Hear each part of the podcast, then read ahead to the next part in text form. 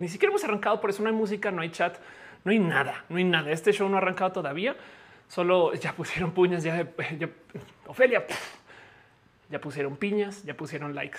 es, porque estoy pensando en argentinos. Argentina. ¿Será que por eso le dicen en Argentina que si das un puño es una piña y están confundidos y confundidas?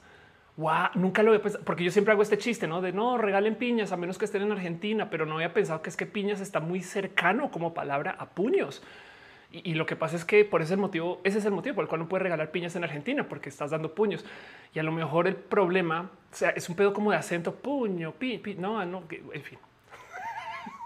No he arrancado el show, ya estoy idiota. Vámonos a hacer el show.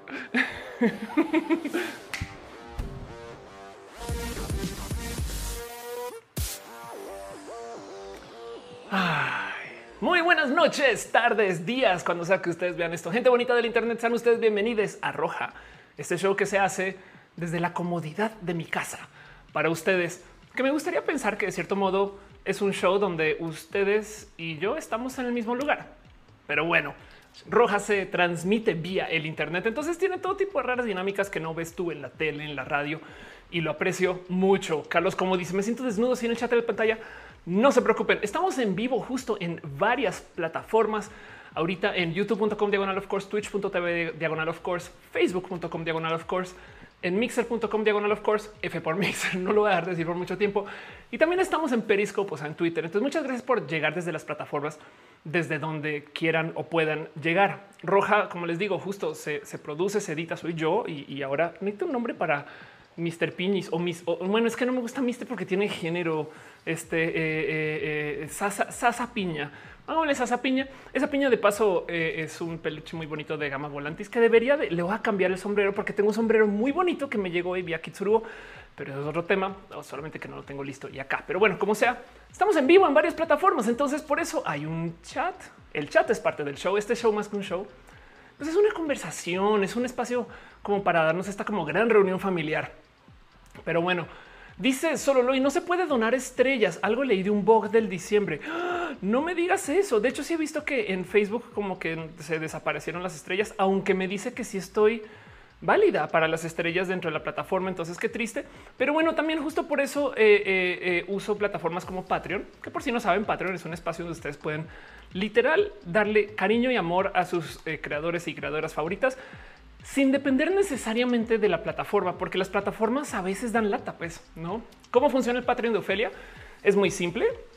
Em, tengo literal tres niveles diferentes y, miren, eh, eh, estos niveles son, son eso, conmemorativos, pues, o sea, uno no significa más que el otro, solamente eh, por cariño y amor. Y porque quería usar el otro día, miren, yo estoy bien, güey, y yo no sabía que esto viene de un porno. Entonces eh, lo voy a dejar ahí porque lo voy a dejar ahí, no porque, porque soy una persona constante. Pero bueno, el caso, este, eh, como sea, en Patreon justo sirve para eso, porque a veces las plataformas dejan de funcionar bien. Dice Christopher García: Yo vine aquí a procrastinar. Qué chido. Rol de canal dice nadie brilla más. Em, Marta dice por fin te veo en vivo. Saludos desde San Luis Potosí. Qué bonito. Gracias por pasar por acá, Marta. Eh, Caro está eh, San dice Patreon. Eh, tú estás no lo de Facebook. O sea, si ya estás de supporter, ya estás. Es que además en Facebook puedes como dar como estrellas, que es como en YouTube que puedes dar como super chat.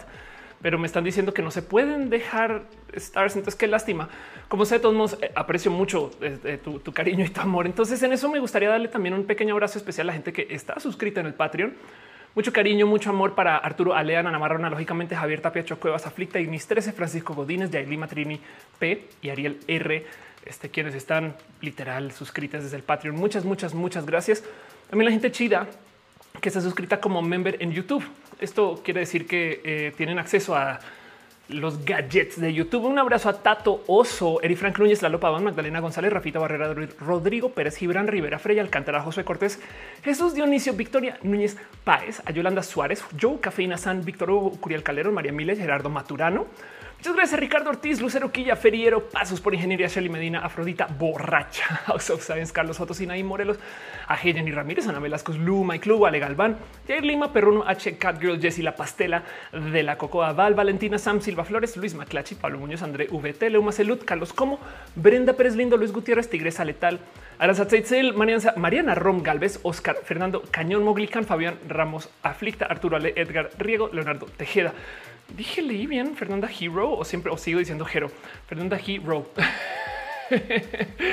Pero bueno, gracias por pasar por acá. Si ustedes están desde, o sea, son members de eh, el YouTube, tienen acceso a las banderitas que eh, son como una pequeñita marcha. Y entonces, por si gustan, son banderitas de la diversidad, como la que está aquí detrás del chat. Pero bueno, em, dice Paula Silent, ando haciendo ejercicio en lo que veo tú en vivo. Muy bien. Uno, dos, uno, dos. perdón, me pongo muy tonta porque luego me imagino las cosas que están haciendo cuando ven roja y, yo a veces también veo muchos videos haciendo tipo de cosas raras. Entonces, como que digo, ah, claro, es que así se siente, no, Ophelia. Pero bueno, dice Gabriel, la tesis es Aguilar, dice saludos. Este me conociste en la wow cuando fui a Querétaro ahorita.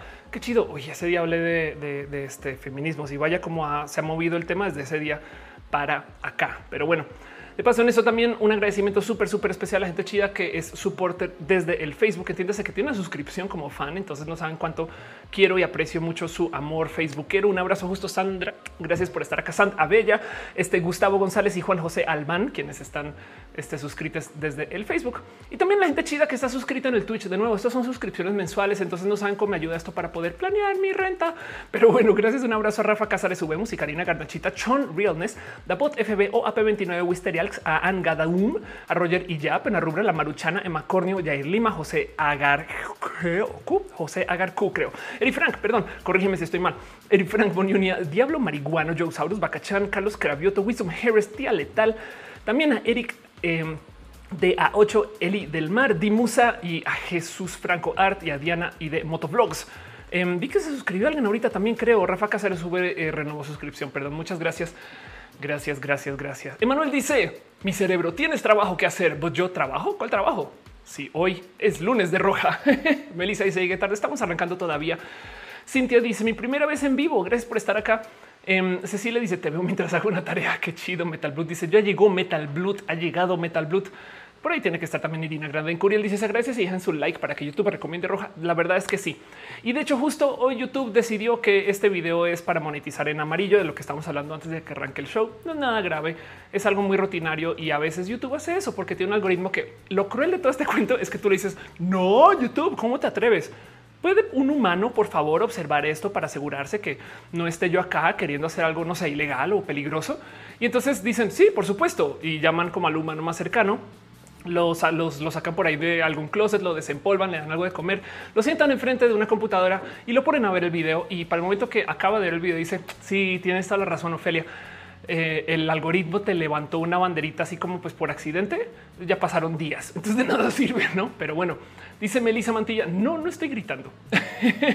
ah, ok, sí, es que están de allá, entiendo. Es que si manejamos este como, eh, tratemos de no usar mayúsculas en el chat, eh, no es más porque aunque yo sé que no es por grito, se entiende como grito, pero como no es por, aunque no sea por grito, alguien más iba a responder en mayúsculas y el problema es que se vuelve como esta como pandemia de las mayúsculas y entonces ahora todo el mundo habla en mayúsculas y, entonces perdemos un poquito la cohesión del, chat. Eh, en eso le quiero las gracias a la gente del fabuloso team de moderación. Un abrazo a Caro, Uva, Uriel, Fabián, Montse, Jesse, Tutix, Sigado de Pato y también René, René, René, dueña de mi corazón, quien de paso no, no está aquí porque hoy es el 28S, entonces está en marcha ahorita pero igual de todos modos, eh, eh, yo sé que está moderando algo desde la marcha o está escribiendo en el chat desde la marcha con su corazón. Dice Jaime, mira las piñas, justo. ¿Por qué hay piñas? ¿Por qué hay piñas acá? Em, porque este, eh, la piña sin nombre, esa piña, nos invita a poner piñas, porque no hay nada más bonito que regalar piñas y es como el modo en el cual nos agradecemos en el chat cuando se hacen cosas bonitas, sobre todo a la hora de dejar donativos. Jonah López dice saludos. Es la primera vez que te escribo. Gracias por estar acá. Gracias por estar acá. Morgan dice mi vida es procrastinar un poquito la mía también. Ahorita vamos a hablar de eso. Max dice de grande quiero ser como Ophelia. Mido 1.90, pero si quieres, si te pones tacones ya podría ser grande. Cecilia Bernal dice viste el documental Dilema en las redes sociales? ¿Qué opinas? Em, confirma mucho de lo que se había hablado en este show, el dilema en las redes sociales. Y pues eso es lo que es. Ahora vi un punto de vista muy bonito acerca del dilema en las redes sociales y es en qué momento Netflix no hace lo mismo que todo lo que dice el documental de lo que hacen las redes sociales y fue ¡pum! Tienen toda la razón. Eh, Gael Montiel dice, está escribiendo la tesis, te vi, dije, es hora de roja, hablando de procrastinar. Eso es verdad. Y Denise dice, estoy fingiendo que hago mi tarea mientras procrastino, viendo cómo hablas de procrastinar. Les quiero un chingo. Em, dice... Eh, Carolina, amo tu voz y acento. Hasta me dio un poquito de primera vez que escribo. Gracias por estar acá. Eh, saludos desde Zacatecas. Un abrazo, Zacatecas. Em, qué chido. Tú cuéntame lo que tengas que tener. Melissa dice: Llegué tarde, no llega este tiempo. Vamos empezando. No se preocupen. Este todo va este viento en pop. Entonces, sí, justo cómo funciona este show. Vamos a estar acá un buen de tiempo. Eh, póngale por lo menos tres horas, cuatro. Ya saben cómo es. De hecho, les confieso, el máximo tiene que ser cuatro por algún motivo. Bueno, esto es YouTube Em, cuando yo acabo el show, luego YouTube como que lo tiene que procesar, no? O sea, se queda la plataforma y demás. Si el show dura cuatro horas y un minuto, entonces YouTube hace una locura y es que cuando está procesando solamente da dos horas del show, las últimas dos. Entonces el recalentado por un día de todo el show son las últimas dos horas y la gente está muy confundida de, pero porque comienza como a medias y como que se pierde el resto del show. Entonces como que sí tengo presión de acabar el show antes de cuatro horas. Del otro lado, en cuatro horas, te puedes ver una Señor de los Anillos y no sé, Spider-Man creo. o bueno, me explico, o sea, cuatro horas es un chingo de tiempo. Entonces creo que también poner un límite de cuatro horas de transmisión está bien. ¿Cómo vamos a manejar esas cuatro horas? Le voy a dedicar un tiempo para platicar de un tema en particular. Eh, y entonces vamos a hablar hoy acerca de lo que está aquí en el título. Y luego vamos a hablar un poco acerca de pequeñas noticias y cosas que pasan la semana, una sección que llama abrazos. Y luego vamos a hacer preguntas y respuestas. Si usted tiene preguntas para Ofelia o preguntas entre ustedes y demás, ese será el momento. Ahora, a lo largo del show hay chat y este chat, o sea, ustedes son el show, la verdad, la neta. Entonces me gusta interrumpir el show para leer el chat. No se, no se asusten. Hay gente como que muy como, no quiero decir boomer, pero muy de otra generación que a veces me dice, pero ¿por qué no presentas bien? No, yo así de estoy presentando bien, no te preocupes, solo que me gusta leer el chat. Dice José, pero amamos mirar las cuatro horas. Exacto. Le ibas hacer tres horas 59, 59. Dice eh, Elías, eh, viendo rojas pasado, eh, por fin se me hizo llegarle en vivo. Qué chido. Muy bien. Em, dice Pablo López, el padrino 2 dura, dura cuatro horas. Exacto. Em, Miriam dice no me alcanza. Maya Chan dice debe, me perdón, mi deber de mejor amiga me llama. Ya entendí. Veo el recalentado mañana. Justo también para eso hay recalentado. ¿Qué es el recalentado? Esto se queda aquí en YouTube para que lo puedan consumir. De hecho, también se transmite como podcast. Por si quieren, estamos en Spotify, estamos en Deezer, estamos en Apple Podcasts. Eh, eh, entonces no se preocupen que también eso sucede, no solamente que evidentemente los recalentados, pues el sistema de preguntas es diferente porque lo tiene que dejar ahí y yo llegaré eventualmente a esas cosas versus ahorita que es ya tal cual. Lico Signio dice roja, la comunidad de las piñas. Exacto. Le paso una pequeña mención honorífica a eh, Erika Abrego, Cat Power, quien también, y, bueno, Icepack de paso, dejó las Pixel Beats, quienes son también las piñas originales, ¿no? Pero bueno, Dice Drox, quiero dejar de procrastinar, Ofelia, por favor, por favor. El Ramonilla dice, lo, más grande y los más chiquitos son los que no empatizan mucho con un show largo. Em, pero para los que estamos en una edad mediana son nuestros meros moles. Exacto. Para mí roja es como este TikTok sin cortes en vivo. O sea, no es TikTok. pero bueno. Mm. Morgan dice, pero no veo un link de Spotify. Es una buena pregunta. ¿Dónde debería de ponerlo? Lo que sí es verdad es que si vas a Spotify y pones, o sea, Spotify roja Ofelia, así en el bus, o sea, eso lo puedes poner en Google. Em, checa como el primer resultado es roja con Ofelia, podcast o Spotify, por si gustas. Y ahí te puedes suscribir y ahí está absolutamente todo. ¿eh? Pero bueno, no pasa nada. Igual y si a lo mejor en la descripción lo puedo dejar, es, es un buen punto. Bueno, dice Morgan, ver roja llenarse un chingo de conocimiento. Para mí también. Acusi dice ya llegué. Emanuel dice quiero dejar de procrastinar, pero uh, mira una, oh, una mosca. ¿Cuál es el remedio? Hablemos de eso. Bueno, nomás quiero dejarlo bien dicho. Hay gente que no sabe lo que es procrastinar, que es bien divertido porque queda la duda de es porque han procrastinado. Pum, hoy voy a meter las patas con eso. Ya vi. Es porque han procrastinado varias veces el averiguar lo que es procrastinar o es porque realmente no saben. Alan Mesa dice: Si tengo 17, soy chico, solo si te sientes chico. Dice Netflix cambia las portadas de las series según cada persona. Sí, eh, y de hecho, no solo según cada persona, sino a cada persona a veces le intenta, o sea, hace como varias propuestas a ver cuál pica. Pero bueno, Pilar dice, vi en Young Sheldon algo sobre la antigua costumbre de llevar piñas y te invitan a casas ajenas. Sí, en una época las piñas eran un objeto súper exótico porque no se conseguía en los países europeos. Y entonces, eh, pues no todo el mundo puede tener piñas. Por consecuencia, la gente regalaba piñas este, de cerámica. Por eso nuestras tías y abuelas a veces hay en los muebles o por eso hay muebles que tienen una piña ahí puesta. Pero bueno, se me lengua la traba, dice Dulce, correcto.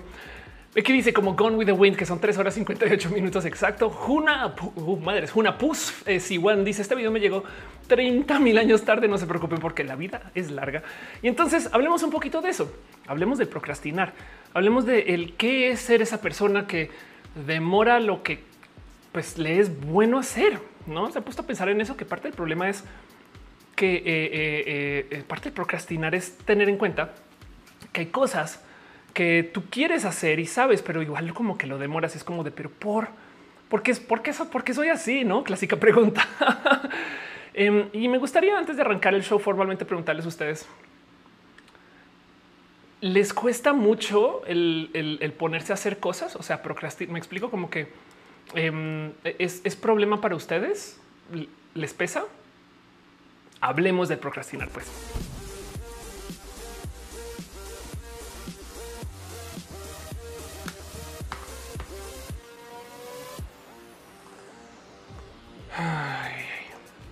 Qué complejo que es el saber que eh, puedes hacer cosas ahorita, pero por algún motivo como que no llegas a hacerlo, ¿no? Y entonces es como la insomnia, es de, güey, quiero dormir ya y ya tomé la decisión, pero cuerpo, hazme caso, no, hagamos algo más. Y el cerebro por ahí, corriendo así ratoncitos pensando en cualquier cosa, ¿no?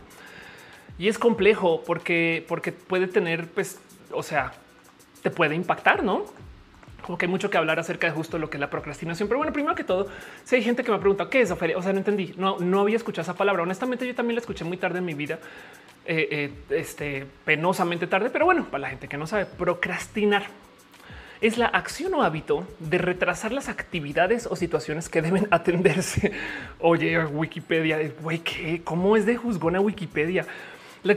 o sea, deben atenderse. No sé si deben atenderse, pero bueno, que las retrasas sustituyéndolas por otras situaciones más irrelevantes. Oye, o más agradables. Oye, en un momento, saben qué?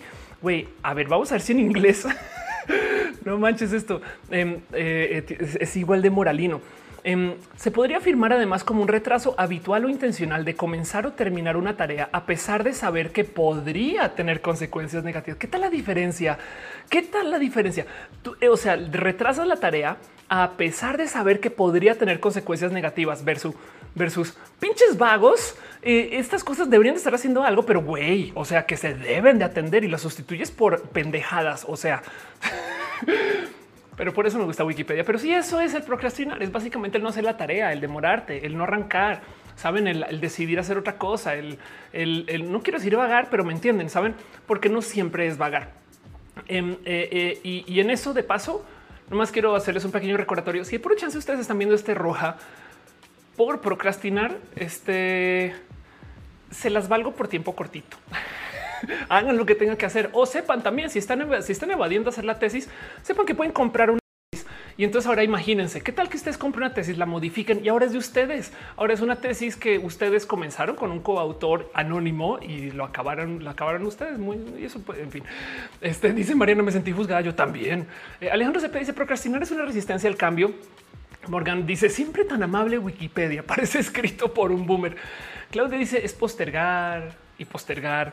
Dulce dice no empezaste y ya me estaba dando culpa no hacer nada. Juan Sorita dice salúdame. Hola Juan, ¿cómo vas? Y entonces el problema con esto de eh, el procrastinar es que hay millones de modos de observarlo. Primero que todo, no más entender el por qué sucede. Porque si lo piensan, esto no puede ser algo que venga de nuestra formación, porque si no, nunca hubiéramos construido. O sea, ustedes creen que está en la naturaleza humana procrastinar y a la vez se hizo Tenochtitlan, construyó una ciudad en un lago. Me explico, saben como que también del otro lado hay algo de en qué momento pasa que sufrimos tanto de esto, no? Y es como que muy normal, pero luego al otro lado construyeron las pirámides solo con sus manos. Bueno, también esclavos, pero me entienden. El punto es que mientras más observas el qué es el procrastinar, más te das cuenta que es una mezcla pero violenta de cosas que están pasando que le dimos un nombre.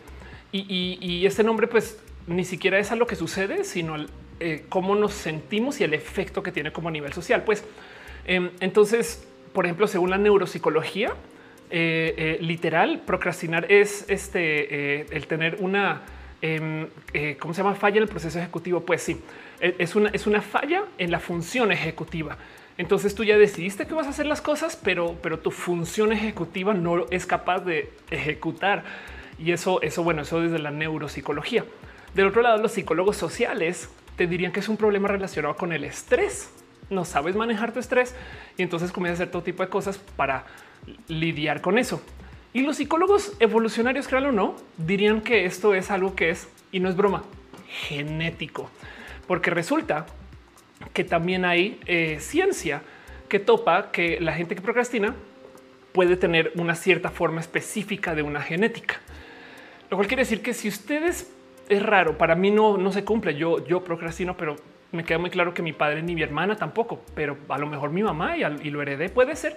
Em, pero eso está ahí. Del otro lado, todo lo que venga desde la genética siempre tengan en claro que no quiere decir que lo van a vivir, es solo que es una propensidad, pues no. Entonces no se tiene que cumplir. Capaz si mi papá aprendió a lidiar con su eh, impulso procrastinador y yo no. Puede ser. Roma Queen dice voy llegando. Qué bonito verte. En Sandra Vila dice tiene que ver con que siempre seamos porque quieren. Caray, Ophelia. Tiene que ver con eso que quieren que seamos productivos todo el tiempo. Sí, en parte J. Soy dice empezó el tema como que me quiere fallar el Internet. Jason Chitivo dice tengo genética de vago. Ándale. Eh, Paula Cárdenas dice eh, eso sí me interesa. Em, y justo dice Gabriela la ansiedad, Gabriela Itzel, la ansiedad va de la mano con procrastinar. Total. Eso es lo que hay que observar mucho porque el tema con el por qué sucede, pues de entrada ya es multifactorial, no se, expresa así, pero viene de millones de motivos. De hecho, eh, como otra, una cantidad ridícula de otras cosas que suceden en la vida, el dormir poco te puede convertir en una persona que eh, procrastina. ¿Por qué? Pues porque tu cerebro está como, no quiero decir trabajando media maquinita, sino que simplemente está este, eh, lidiando con esto, con la autorregulación y entonces pues no, te puedes sentar a gusto a trabajar de tal modo que no estés como dándole vueltas a mil temas y entonces eso lleva a que procrastines, ¿no? Dice Ricardo Ruiz, soy productivamente improductivo. Que chido dice Caroline Torres, este eh, solo procrastino todo lo que tengo que pensar, no lo físico. Y dice Elías B. Procrastinar es como un relajamiento activo. Me gusta mucho ese punto de vista y sí. Eh, Fidel dice creo que me autoconfirmo que si lo haré termino no haciéndolo y me complico más. Denis dice genética rebelión contra el sistema capitalista que nos ve como productores. wow. Y sí, taquitos de piña dice taquitos de piña procrastinada. Exacto. Entonces, Em, el punto de el, que exista el concepto del procrastinar, porque es que es raro. Estoy totalmente de acuerdo em, con esto que dicen de pues sí existe una presión porque tenemos que producir y producir y producir una presión que pues, no es necesariamente boomer, pero a la gente que está viva en esta generación lo relacionamos con la gente boomer porque son nuestros papás o abuelos quienes obviamente todo el día nos dijeron el que madruga, Dios le ayuda y te arrancas a chambear, no? Dices de wow, un momento. Oye, pero papá, quiero tomarme un año sabático. ¿Qué año para qué? Para irte de sábado. No es para descanso. No, ¿qué te pasa? No seas vago, voy a estudiar ya. Pero papá, acabo de graduarme del colegio. Estudias ya. es de wow, no? Em, y es raro porque eh, eh, eso luego, pues nada, nos genera como esta ansiedad de que cuando tenemos tiempo libre, tenemos ansiedad de tiempo libre tengo que hacer algo, tengo que decir, de güey, qué pedo. Entonces puede venir por ahí, puede ser. Rafa Nex dice ya solo uno más. ¿Qué más dijiste por ahí, Rafa Nex? Este dice Denise, ayuda, todo lo que me pasa. Enrique Go dice después solo un círculo vicioso. Procrastinar, culpa, ansiedad, procrastinar de nuevo. Em, y Chuck dice, ¿te puede, pues se puede procrastinar con tareas que sí te gusten. Sí, de hecho, sí, sobre todo si están manejando cansancio. Em, este y dice que mi procrastinar para mí eh, y mi vida entera. José Toscano dice, yo dejé de procrastinar cuando comencé mi proceso terapéutico. Uno, porque claro, quería eh, dejar de hacerlo y porque era una manera de evitar las responsabilidades que comencé a tener en mi vida. Sí, ok, hay mucho que, hay mucho que desenredar ahí. Y, como sea, el punto es, y, es algo de lo que quiero hablar, porque estos son los temas que me llaman la atención en roja. Em, porque no encontré a nadie que hablara del procrastinar como algo positivo. Bueno, encontré un... Eh, eh, pero por lo general es como de no, procrastinarlo porque te puede pasar para ti, para tu cerebro este, y para tu vaca, no como que todo está muy mal. Y entonces yo me quedé pensando un poco con él. ¿Por qué no salta tanto este tema? Miren, puse una queja en Twitter hace unos días. Fue una queja comédica, pero es una queja de todos modos de que aquí estoy yo todos los lunes rascándole, güey, de qué tema hablo en roja. Ok, hagamos un análisis de oh, bienes raíces, no la economía, oh, la procrastinar, ciencia, no sé qué. Y de repente está este vato tutorial de cómo dormir. Y el güey tiene 5 millones de views. Güey. Mira, yo pensé que ya lo había visto todo en YouTube. No.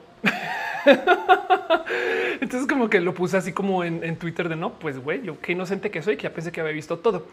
De hecho, nomás eh, eh, como si esto fuera suficiente. Luego también apareció, eh, gracias a, Lux por pasar este, este link, que también hizo un tutorial de cómo despertar, cómo despertar con, con casi 300, bueno, 150 mil views. Este, entonces, pues nada, Luisa Demos dice Oli, Oli.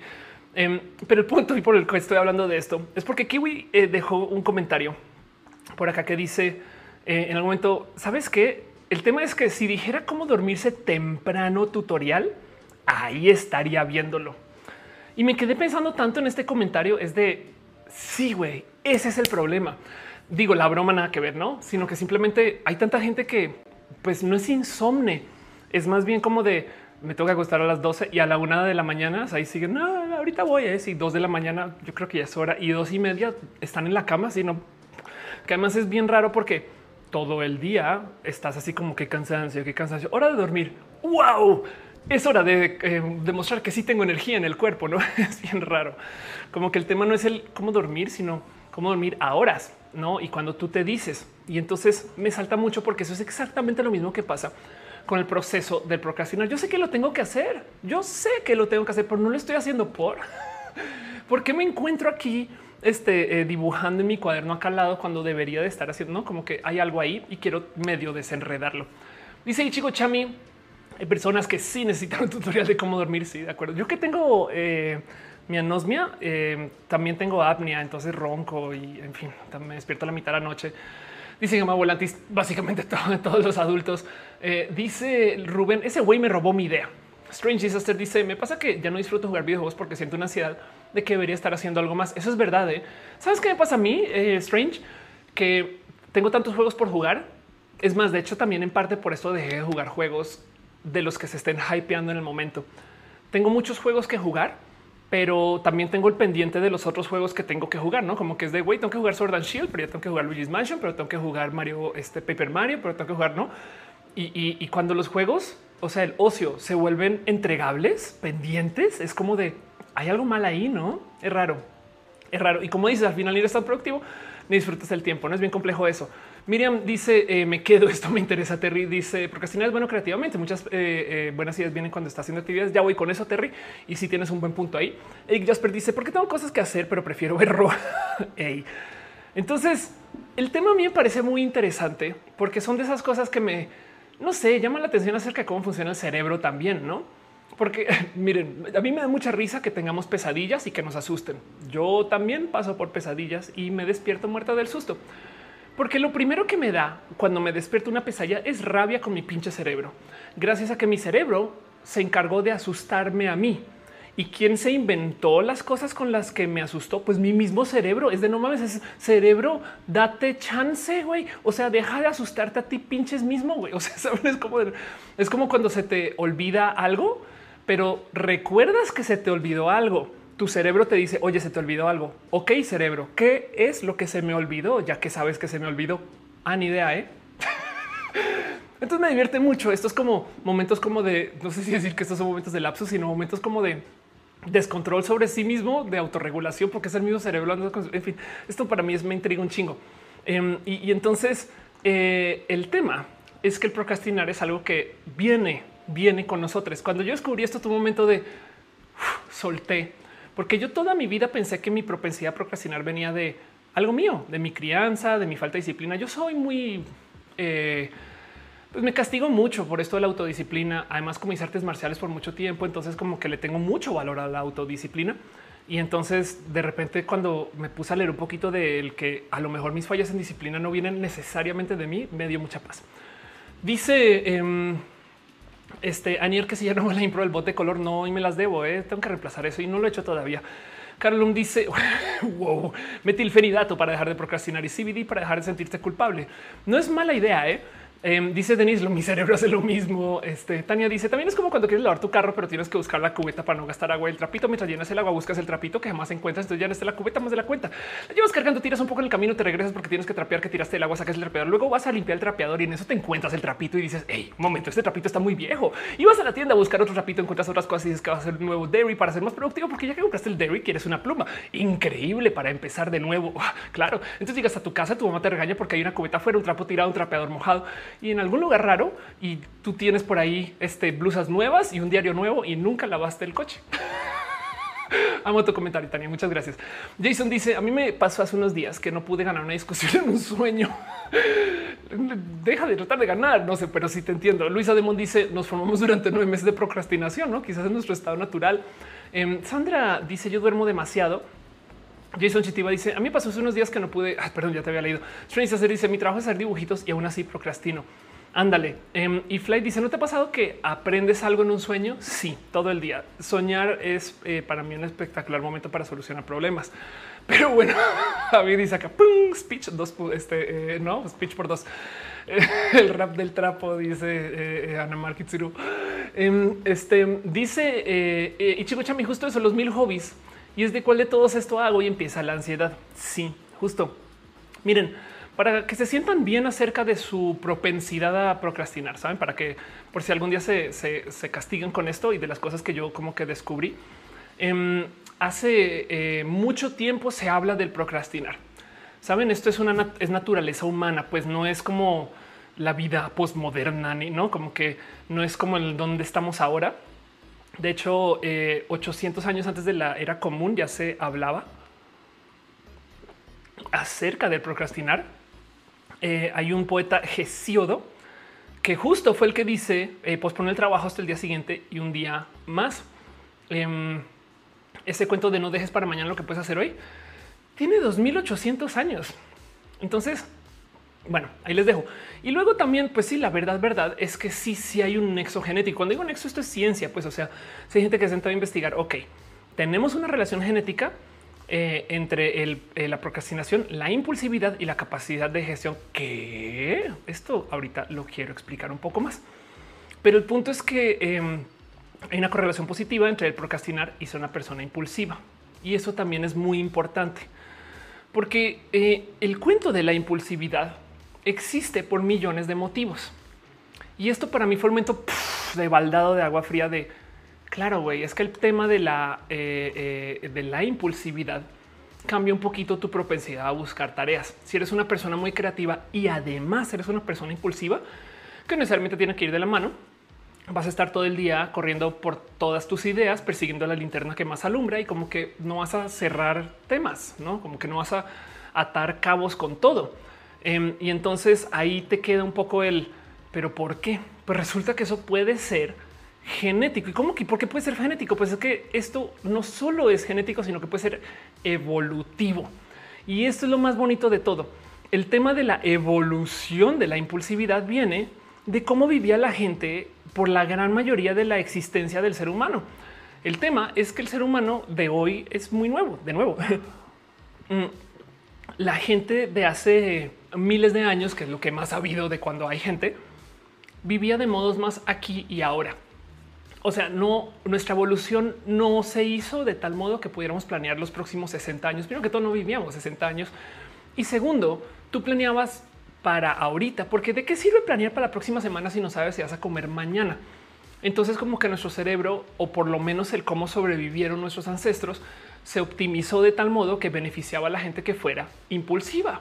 Y digamos que había un límite con eso, pues, o sea, no todo el mundo tenía que haber sido impulsivo en las épocas anteriores, por así decir, sobre todo en todo esto que nos llevó a que nos eh, desarrolláramos de tal modo, pero para que entiendan lo lento que es la evolución versus lo rápida que es eh, la formación de nuestra sociedad, el motivo por el cual tenemos caries es porque nuestro cuerpo todavía no se ha adaptado a la tecnología de la cocina, del estómago externo y del que tengamos acceso a tantos, llámese nutrientes o tantos químicos en general que consumimos porque nuestros huesos están hechos para lo que se consumía hace muchos, muchos, muchos ayeres. Entonces, pues claramente nuestros cuerpos no se han desarrollado para adaptarse al cómo vivimos hoy.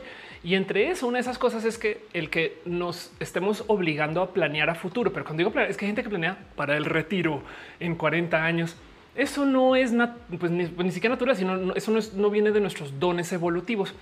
Así que el procrastinar que está totalmente atado a nuestra propensidad a ser personas este, eh, este, em, impulsivas, pues a lo mejor también responde al cómo la impulsividad se favorecía en épocas pues, de lo que acabó siendo lo evolutivo. Pues, y eso hay que tenerlo presente porque, pues sí es verdad que si tú eres una persona impulsiva, entonces no vas a poderte enfocar en una cosa. Y el cuento del enfocarse en una cosa es bien complejo. Ahorita hablo un poquito más de eso, pero solo piensen que si ustedes están justo persiguiendo una cosa por aquí, una cosa por allá, una cosa por aquí, pues entonces obviamente eh, eh, no aterrizan la misma idea y la persiguen. Es más, el desarrollo de sociedad nos pide que nos enfoquemos en un tema. Y yo creo que por eso es que caemos en la trampa de las redes sociales. Las redes sociales explotan que nuestro deseo natural evolutivo es no enfocarnos en una cosa, sino en tweet, tweet, tweet, imagen, video, tweet, tweet, tweet, imagen, video. Me explico. Y entonces, si por eso no, hay gente que le cuesta ya leer libros completos sin parar a sacar el teléfono, porque lees, media página y de repente ya está sacando el teléfono para decir algo y vuelves a la página, pues.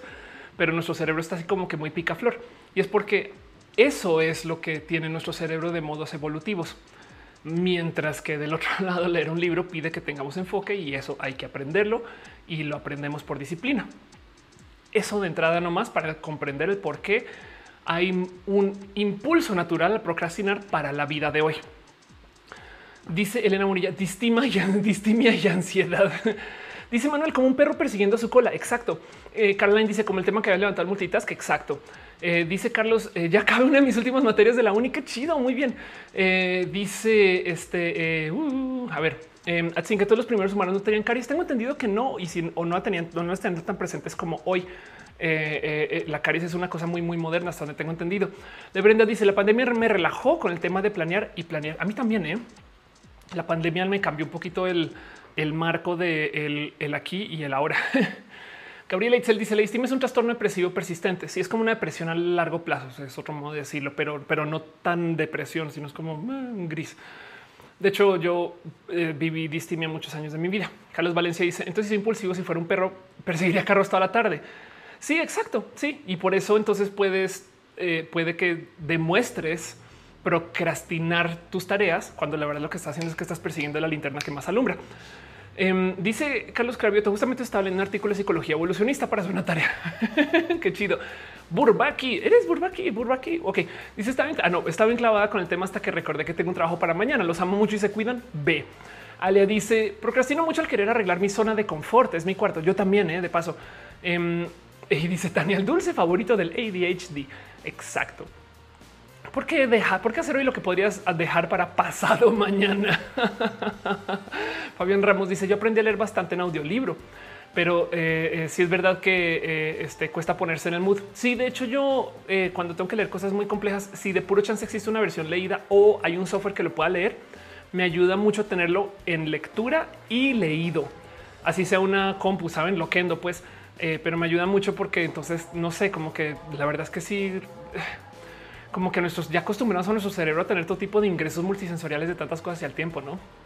Luisa dice los impulsos le debemos nuestra supervivencia como especie. Sí, exacto.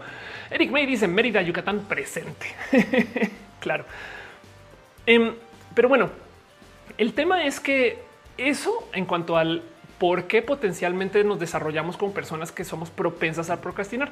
Y de nuevo es genético. O sea, también es posible que ustedes sí, pero sus, cuates no. me explico que, me dio también mucha paz de descubrir, porque eh, cuando estás con el colegio y estas cosas y te castigan por procrastinar o, no, te dicen ten disciplina, pues te miden a ti y a tus compañeros con la misma regla, ¿no? Y es como de, güey, y esto igual puede ser una, una muestra de la diversidad, como que tu momento de, igual y yo soy más propensa a procrastinar y, y, entonces qué le hago si puede ser algo genético. Ahora, del otro lado, no podemos culpar a todo por su genética. Me explico. O sea, yo quisiera, yo quisiera poder culpar a mis padres por todo en mi vida. Yo soy así porque me hiciste así, papá, mamá, no, pero en últimas también esto de la genética es eso, son propiedades, o sea, no, no lo tienes que exhibir y además tu mismo desarrollo y cómo optaste tú por perseguir por cosas, pues eso importa. Em, hay un autor, es un psicólogo que justo analiza esto de procrastinar que se llama este eh, eh, Timothy Pichil que el único trabajo que conozco de Timothy es este libro. Pues entonces, si, si alguien sabe más de él y, resulta ser una persona horrible, no me odien. Asumo que no lo es, em, pero habla justo. Sus, investigaciones son alrededor de esto, de, del cómo, cómo dejamos de procrastinar. Tienen una cantidad ridícula de videos en YouTube con un chingo de consejos muy bonitos por si les interesa, em, donde justo investiga esto, no cómo, cómo, cómo y dónde viene y por qué está ahí. Y una de las cosas que levanta y menciona en sus, libros que ha hecho son ciencia real, o sea, si se puede investigar ese tema, eh, eh, ha hecho pruebas además, em, es que el otro problema de lo que sucede con el procrastinar es que estamos cambiando placer de largo plazo por placer de corto plazo, pero no nos damos cuenta porque somos personas responsables y entonces muchas o muchos entramos justo en el rap del trapo. Tú quieres hacer algo, pero para poderlo hacer te pones una imposición mental de una micro tarea que tienes que cumplir antes de hacer eso. Entiéndase, tengo que estudiar, pero antes de estudiar voy a preparar un té. Pero para preparar el té mejor lavo las tazas. y entonces lava la taza, preparas el té y, como que comienzas a hacer otras cosas y ya no llegaste a estudiar, ¿no? Recuerdo cuando yo estudiaba, cuando yo vivía en Estados Unidos, em, yo tenía un amigo que cambiaba de lugares de estudio antes de ir a estudiar y le daba como ansiedad, creo era, creo era, y yo a veces le seguía y entonces como que, ok, nos sentamos en la biblioteca o no, mejor vamos aquí al parque y vamos al parque, no, mejor vamos aquí como pues acá enfrente a la vamos a la banca y como que nunca estamos en el mismo lugar y nunca nos sentamos a estudiar porque como que siempre estamos como caminando buscando dónde estudiar. Y hoy en día sé que está procrastinando porque le daba ansiedad el sentarse a estudiar. Entonces, pues como que nuestro cerebro busca tantito como beneficio, que de paso son golpes de dopamina, en cumplir micro tareas que nos metemos el chaquetazo mental que son necesarias para hacer la tarea. Y esto, en mi opinión, se vuelve mucho más presente cuando tú eres una persona, me gustaría decir creativa, quizás inteligente, eh, eh, una persona que sabe solucionar problemas, porque ese corte de personas como yo somos personas muy inventivas, pues, y nos podemos inventar cualquier cosa para justificar cualquier cosa sin darnos cuenta. Sabes como cuando van a comprar algo y es de debería de comprarlo. Uy, lo que pasa es que comienzas a hacer unos cálculos mentales, unas maromas inmensas para justificarte si valdría la pena comprarlo o no. Eso, pero para procrastinar, o sea, atentas contra ti mismo, ti misma, pensando que estás haciendo lo que tienes que cumplir. Mi favorito es, yo tenía un jefe que me decía, qué bueno que ya hiciste listas de todo lo que tienes que hacer pero no has hecho nada. y es porque es verdad, antes de arrancar a hacer cosas, yo siempre hago listas de todo lo que tengo que hacer. Y tenía días donde hice listas y no hice nada. Pero bueno, eso cuando está comenzando a trabajar, pues dice Oscar Urquía, si pasa de vez en cuando alguna vez este, ni siquiera llegas a la tarea principal. Exacto. Jair dice fui atacado en un roja. A mí también me pasa. Ángel Michael Boria dice yo tomo un café y pongo una música relajante digo si no lo hago terminarás en un lado oscuro. Puede ser también. ¿eh? Em, dice Ernesto, dice gratificación instantánea es una cadena. Sí. Em, Rubén dice ahora llegué por YouTube. Gracias por venir acá, Rubén. La neta, neta, neta. Perdón, vi que Atala Romero dejó un abrazo financiero y me lo salté del total 826 pm 859. No manches, fue hace mil años. Gracias, Atala. No lo no te había visto porque estaba procrastinando. Eh, eh, piñas para ti que seguramente pasaron por ahí. También de paso, piñas para Feli Vampire, quien se suscribió, que dice va a procrastinar viendo roja. Este se suscribió en el Twitch y DC. Morga, este eh, ya me, anunció su porter aniversario. Muchas gracias, de verdad, de verdad. Em, dice Rubén, yo hago listas para todo. Yo también. ¿eh? Em, dice Tania Ojeda, seguro eres INTP igual que yo. Eh, o, puede ser INTP. Salvador dice, me siento ofendido por eso de las listas. Yo tengo post-its ahora, ya no son listas. Entonces los post-its lo que hago es que los tengo a todos lados porque, porque saben como que donde los pueda ver. A veces yo hago esto, tengo el monitor y atrás de mi monitor, no les puedo mostrar, pero bueno, hice un room tour ahorita, em, está la cocina, pues. Yo pongo los post-its en la cocina para que esté así como que estoy viendo el monitor y pum, encimita veo el post-it, no me tengo que parar e ir sacarlo, pero me molesta verlo ahí, entonces por lo menos trato de, en fin, em, perdón, eh, está en Margarita eh, mi tía, estás en el chat, te amo, gracias por estar acá, tía. Este, dice Cintia López, tanto hablar de procrastinación me hizo estudiar, Qué bueno. Em, este Ángel Michael Boria, un abrazo para mi tía que está por aquí en el chat. Eh, este eh, eh Margarita Ardila em, dice eh, Margie del Refugio Esquivel. Yo dejé procrastinar cuando terminé la tesis y me titulé. Así me pregunta por mi tipología. Sabes que no sé, honestamente no sé. Debería de sentarme un rato y trabajar. Elías B dice, pero estoy procrastinando. Elías B dice, ocupo un chingo el calendario Google para regularme. Yo también, yo también. La verdad es que es parte de mí. Pero bueno, volviendo, el tema es que eh, hay algo que hablar acerca de el si el procrastinar es algo que deberíamos de, no sé si la palabra aquí es satanizar, pero de ver como algo malo. Miren, cuando yo llegué a México como colombiana, la gente en Colombia eh, toma mucho café. Eso es más que estereotípico, es muy real. Pero la gente en Colombia tiene una cultura como muy atascada, es la palabra mexicana. Pues entonces eh, se siente cuando tú estás, por ejemplo, andando en el tráfico, la gente es como, no quiero decir agresiva, pero es como ya, ya, ya. en México la gente ha aprendido a ser más calmada. Y me gusta decir que he aprendido a hacer porque, porque he visto gente muy atascada en México, pues. Pero el punto es que yo, por ejemplo, vivía con mucho estrés de la cultura, sobre todo en la Ciudad de México, donde aunque tú quieras, aunque tú quieras llegar a tiempo a las cosas, va a haber un día donde no vas a poder. Entonces eh, la gente ya normaliza el llegar tarde a los lugares. Es, ridículo, es bien triste, pero es verdad. En, México, como que ya, como que es medianamente, o en la Ciudad de México es medianamente o socialmente aceptable eh, el que tú estés tantito tarde a los lugares, a los eventos, tanto que cuando hacen eventos de prensa, RP para lanzamientos, esto siempre a mí me citan una hora antes, sin falla, a toda a todo el mundo. Pues, y la otra es que eh, la gente como que no lo toma tan mal cuando alguien llega tarde, porque siempre alguien llega tarde, si es que no eres tú. Pero yo llegando a México choqué con esto. Yo me acuerdo de pelear mucho con mis socios. hay que llegar a la hora, no sé qué, Lola. Y como acaba sucediendo en la cultura mexicana, porque es tan impredecible la Ciudad de México, si tú llegas a tiempo a los lugares, llegaste temprano. Y me acuerdo de platicar con mi socio, con Akira, con Oscar Noriega alrededor del tema de, güey, es que hay que también sembrar una cultura de nada, de llegar a tiempo y no sé qué, no, como que, como que esa es la actitud que tenía. Y me decía al otro lado, si la cultura es que la gente se esté relajando y llegando y aceptando que no hay que estresarse por todo, ¿no es eso mejor? Y me quemó la cabeza con ese comentario. Porque en algún momento nos enseñaron que tenemos que estar al tanto de todo, encima, corriendo. Y, y hay algo ahí del descanso que no estamos observando. Entonces la pregunta es si el procrastinar es necesariamente malo. Dice Michael, por eso no procrastinar, no vengan a Nueva York. De acuerdo. René, de hecho, vive en Nueva York y entiendo. Sandra Ávila dice: Yo calculo el tiempo para llegar y siempre pasa algo. Llego tarde. Sí, la Ciudad de México es necesitas, es mira, o sea, el problema de la Ciudad de México es que conoces los procesos, pero hay un, hay un random ahí que a la mitad de tu tarea te pide que tires un dado de 20 lados y según eso decides si se va a cumplir o no. Porque es ridículo como em, eh, eh, así, o sea, un día la calle que es el tráfico de subida resulta que es tráfico de bajada y nadie sabe por qué. Pero bueno, Carlitos dice la gente, ¿por qué siempre llegas a tiempo? Mi cerebro, ¿qué? Strange se quedó fría la Ofelia un poquito. Morgan dice, yo siempre tuve posibilidad de llegar temprano a los lugares, pero iba tarde a propósito por miedo a estar sola. Ándale. Carlos Valencia dice aplicaciones que te ayudan a lidiar con la procrastinación bloqueando el celular por periodos de tiempo. Sí, eso ayuda también. Hay millones de modos de usando software. Ahorita los hablamos. Yvonne, quien de paso soy tu fan eh, y no dejes de hacer videos por Facebook. Debe ser juzgado bastante duro o hasta casi prohibido procrastinar en países como Japón o Alemania.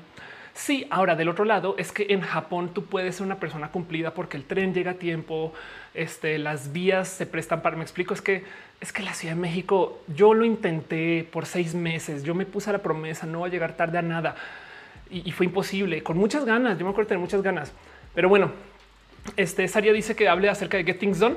Ahorita hablamos un poquito acerca como de técnicas. No te preocupes, Pomodoro, estas cosas también puede ser. Eh, Miguel Ángel dice eh, necesito ayuda, no puedo sacar de pecho a mi expareja. Uy, eh, mucho arte, escribe, dibuja. y ahorita hablamos de eso. Rosalba dice debería irme al DF. y dice Antonio Rosas, en la Ciudad de México cinco minutos hace la diferencia. En la Ciudad de México, si te pasas una calle, puede ese pasarte de calle le puede añadir una hora a tu tramo.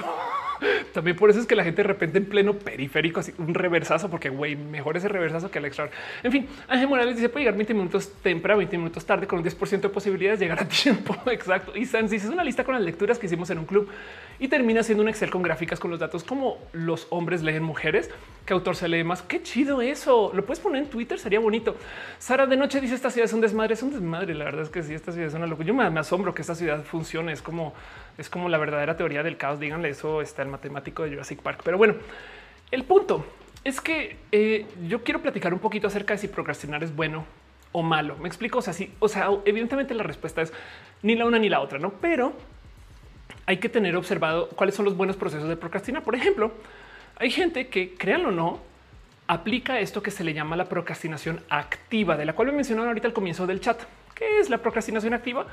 Em, pues literal es el procesar que cuando tú haces cosas, este eh, por acá lo tengo. Cuando haces cosas, estás haciendo otras tareas para evitar hacer estas cosas y por consecuencia, más va a traducir esto. Por consecuencia, todavía está siendo una persona productiva. Pues em, los autores diferencian dos tipos de procrastinadores: procrastinadores pasivos versus procrastinadores activos. No están hablando de la comunidad LGBT.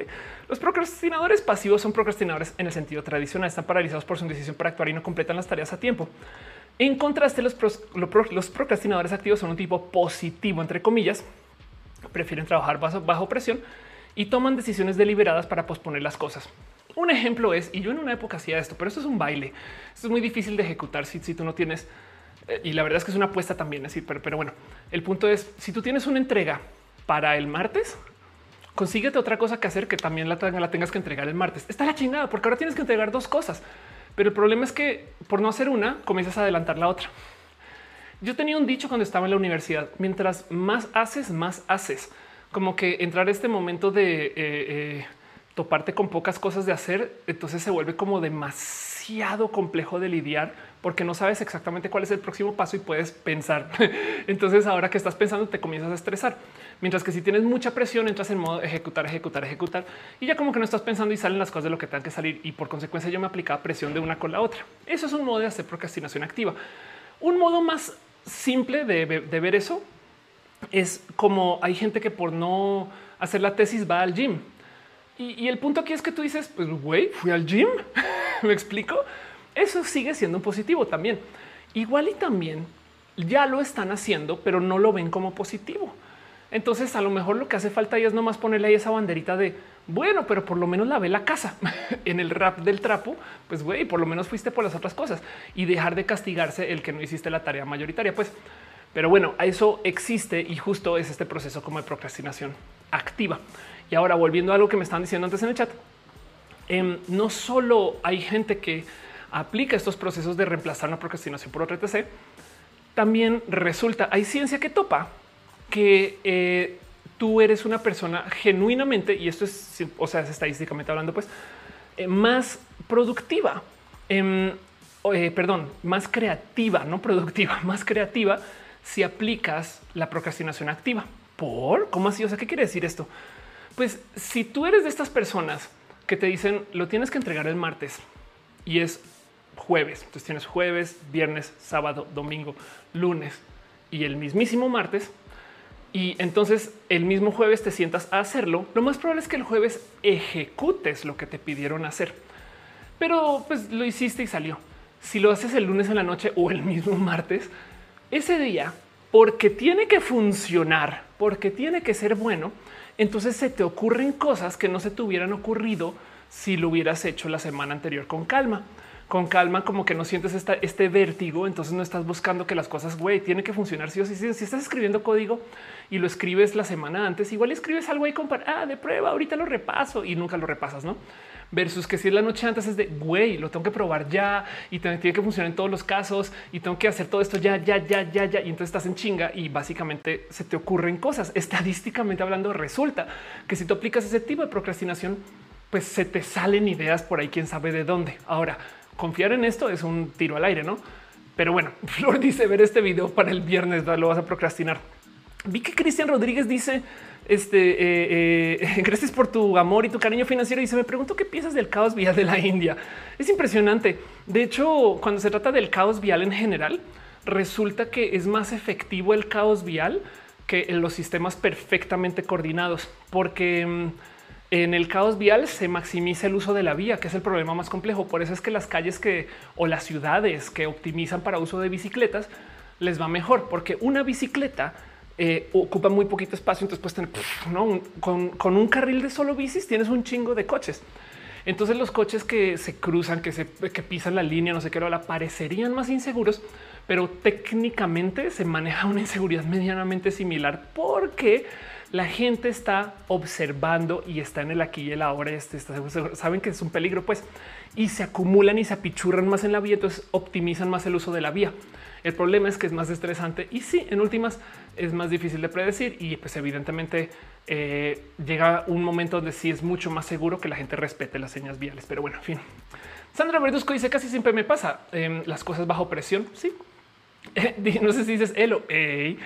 Em, dice este eh, Mike Santa, tengo dos semanas para entregar mi, artículo para una revista y siempre lo escribo la noche anterior. Ándale, exacto. Nillo Luna dice aquí ando. Dice Gerardo Cos, ¿por qué la Ciudad de México es una ciudad cochista? Es una buena pregunta. A lo mejor la lluvia, no sé. Juan Arias dice, em, así estoy ahora, tengo una entrega de mi taller. ¿Sabes por qué? Eh, Gerardo, porque no hay tan los sistemas de transporte público tampoco son tan buenos. Hay mucho, pero pues, o sea, para la cantidad de gente que hay, falta. Jason Chitiba dice esto me recuerda que los arquitectos em, somos así todo el tiempo. Siempre andamos como en una nube y de pronto trabajamos un montón a última hora para terminar los proyectos, pero tenemos claras las cosas. Tenía un jefe programador que me acuerdo que me lo aplicaba todo el tiempo. Él decía que, eh, o sea, pone que justo la tarea de jueves a martes, jueves, viernes, sábado, domingo no hacía nada. Y yo me acuerdo de en ese entonces también decirle, oye, no vas a adelantar nada de esto. Y él me decía, no, es que estoy solucionando el problema aquí. Y para el momento que me siente escribirlo, ya lo habré pensado todo. Y, me, recuerdo que me decía esas cosas. Pero bueno, Creepypasta dice: Me tengo que ir piñas para todos. Gracias por pasar por acá, Creepy. Dice Leonardo Merchan, conclusión, hacer las paz con la procrastinación. Igual no haré nada, pero al menos no me remordimiento. Exacto. Dice Juan Manuel, aprender a diferenciar entre lo urgente y lo importante ayuda a priorizar. Sí, de acuerdo. Y dice Sandra Ávila sacando adelante la carrera con procrastinación. Karen Anel dice yo siempre me la vivo improvisando en la vida y me da cierta emoción. Sí, un poco. ¿eh? El tema con eso nomás es que no sabes cuándo puedes confiar y cuándo no en tus cosas, pero sí veo que Calipso Bronte se suscribe a Twitch. Muchas gracias, Calipso, por tu amor. De verdad, de verdad. Alex dice la peñita con sombrero. Sí. Eh, Damen Alonso dice eso me pasa siempre con los reportes de mi laboratorio. Laura Lili G dice yo procrastino, pero odio llegar tarde y la, impuntualidad. ¿Qué pasa ahí?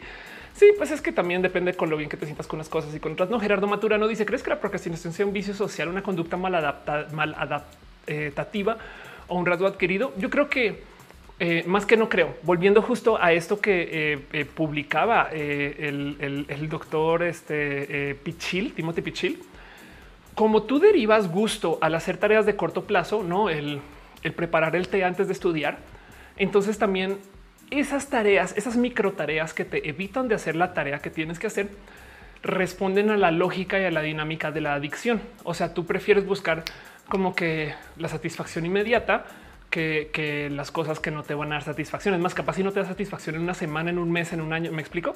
Entonces, pues se entiende el por qué también, no? Pero bueno, em, como sea, de todos modos, eh, eh, sí es verdad que pasan cosas por el dejar que la gente viva proceso de procrastinación, porque estoy como, me, como nomás discutiendo que si es bueno o malo. De hecho, como tú te estresas al procrastinar, entonces, pues sí es verdad que hay problemas que son de índole psicológica y de hecho hay problemas que son de índole fisiológica que se topa mucho entre la gente que eh, vive con procesos de procrastinación. O sea, sí hay estudios y, y sí han aparecido casos de gente que por procrastinar toda su vida y no saberlo manejar o no aceptarlo o no ser descarados o lo que sea, em, eh, acaban desarrollando hipertensión, enfermedades cardiovasculares. Me explico como que eso es un tema. Ahora yo pongo en duda si esto está realmente atado al procrastinar o si es más bien gente que no sabe o que no ha podido o que no lidia con el estrés, no? O sea, no, no, es, que no sepan, sino que igual y no, no pueden saben como que no, igual es un tema de más de no del no del procrastino, sino del no puedo ser una persona gandalla, que también está bien. O sea, estoy diciendo, le estoy diciendo gandalla a la gente que procrastina, ya sé, me incluyo, no se preocupen, pero pues lo digo como para que entiendan el punto. Pues eh, como sea, hay muchas cosas que pueden suceder con el permitir la procrastinación, aparte de tareas que no se cumplen, gente que no puede confiar en ti. Em, hay una cosa que me eh, divirtió mucho de encontrar también. Resulta que la gente que procrastina a menudo no solo procrastina porque pues tiene la tarea y la está evitando, sino porque literal se le olvida. O sea, tengo la intención de hacerla, pero, pero no estaba consciente que estoy procrastinando y se me fue, güey, se me fue el avión y listo, total. y esto, esto, esto, no es más como que eh, eh, también un pequeño estudio de cómo hay gente que en el procrastinar, o sea, si no lo arranqué a hacer hoy martes, en un mes es de ah, no mames, tenía que hacer eso. y alguien por ahí decepcionado, una tarea que nos entregó, saben ese tipo de cosas. Pero bueno, María Elena dice que nos ve el recalentado. Muchas gracias por pasar por acá. Sandra Ávila dice maldita sea que no sé manejar el estrés. Robenites dice o gente que está deprimida. Ya vamos para allá, no te preocupes. Em, dice Gibran Sandoval. En mi caso depende, conozco mis habilidades y sé cuándo puedo dejar las cosas al final eh, y, entonces cuando no son varillón dice vuelvo al rato para dejar procrastinar el show, termina la tarea. Creo que mucha gente está aquí tripeando que Deli. Marilena Martínez deja también un abrazo financiero. Muchas gracias, muchas, muchas gracias de esas gracias chidas. Em, gracias por apoyar y tu amor este eh, y por ser parte de esto. Rick Alvarado dice es algo nuevo. La gratificación instantánea es la razón. Em, usar celulares y redes sociales no nos producen gratificación instantánea, nos tienen mal acostumbradas y nos hacen procrastinar. Sí, la verdad es que una vez mi maestro de impro Piolo Jubera me decía que nos enseñaron a eh, apreciar el multitasking como algo bueno. Uy, no, no, no, no, yo soy multitasker porque hago 16 cosas. Cuando la verdad es que el instinto salvaje, por así decir, es el multitaskear. Tú como el instinto animal es justo como el perro que se persigue la cola. Ah, acá, acá, acá, una mosca, ¿no? Y entonces no estás como, no te enfocas en nada. Y, y más bien como que la educación como de nuestro desarrollo social humano es enfocarnos en una cosa y saber ignorar todo lo que nos rodea. Y ese mero cambio eh, es lo que abusan la gente que construye los software de, de, redes sociales y demás. Y entonces nos hacen sentir bien porque multitasqueamos cuando la verdad es que multitasquear es devolverse como un paso en esto como de la educación evolutiva, pues, pero bueno, Carlos Valencia dice, vuelvo al ratón vaquero. Sara Doria dice, yo procrastino mis deberes individuales en los trabajos grupales, soy súper puntual. Obed dice, habla del VIH, tengo un video largo del VIH, eh, más bien, eh, si tienes preguntas en específico, hay mucho que hablar acerca del VIH, lo único que podría decir es, este, eh, vale la pena que se hable acerca de cómo vivir cuando lo tienes, en vez de dejar de hablar todo el día acerca de cómo no tenerlo, ¿no? Gerardo Cos dice, uy, de mío, platzi, platzi. Y ya dice Alia, yo soy unitasking. Paul Tinoco dice, la verdad me siento muy deprimido y eso me ha afectado con deberes mi vida. Yo solía hacer ejercicio y aquí estoy. Chido, no pasa nada. Acepta que aquí estamos y danos este, un poquito de tu gusto, como lo estás dejando en tus comentarios. Muchas gracias. Y, ahorita explico un poquito por qué también de paso, no? Pero bueno, em, dice eh, Wendy, a mí me afecta la autoestima. Eso me genera más ansiedad. Uf, em, en TV me pasa eso, eh, que se me olvida porque tengo este trastorno, eh, eh, TDAH, es trastorno déficit de atención. A ver, TDAH eh, perdón, es que son las siglas en español, ¿no? Trastorno por déficit de atención e hiperactividad, HDH. Ya me porque en aquí hoy yo no puedo hablar bien. Dice Sara de noche, a mí se me olvida ver a la novia de turno. Deja de decirle de turno descarada. De, de Viac dice procrastinar te lleva a todo para último momento. Eso te hace desvelarte, perder los sueños, atrás los problemas de salud. De acuerdo. Y dice Rainbow David, wow, el Dunning Kruger de la productividad. No, wow, me volaste la cabeza con eso. Tienes toda la razón. Tienes toda, toda, toda la razón. Pero bueno, el punto. Entonces, dejando de lado el por qué lo tenemos, por qué lo vivimos, em, la pregunta del millón entonces es cómo lo supero, ¿no? O sea, habían llevado hablando una hora, 11 minutos, de los cuales seguramente una hora es nomás presentando el tema, sin todavía dar lo, picoso del tema de la, eh, del procrastinar. Supongo que procrastiné la respuesta, pero el punto es cómo lo supero, no? Cómo lo enfrento. Em, y entonces hay un sinfín de cosas que hay que poder observar para poder responder esta pregunta. Porque ya les dije que las raíces pueden ser eh, eh, o algo neurológico o la raíz de el por qué procrastinamos puede ser algo de lo social o de cómo justo cómo nos criamos, cómo vivimos o la raíz del, cómo, del por qué procrastinamos puede ser algo genético y ya mi cuerpo es así. Entonces, ¿por qué lo debería de lidiar si mi cuerpo es así? Body positive. Me explico como que hay tanto que responder, hay tanto que pensar.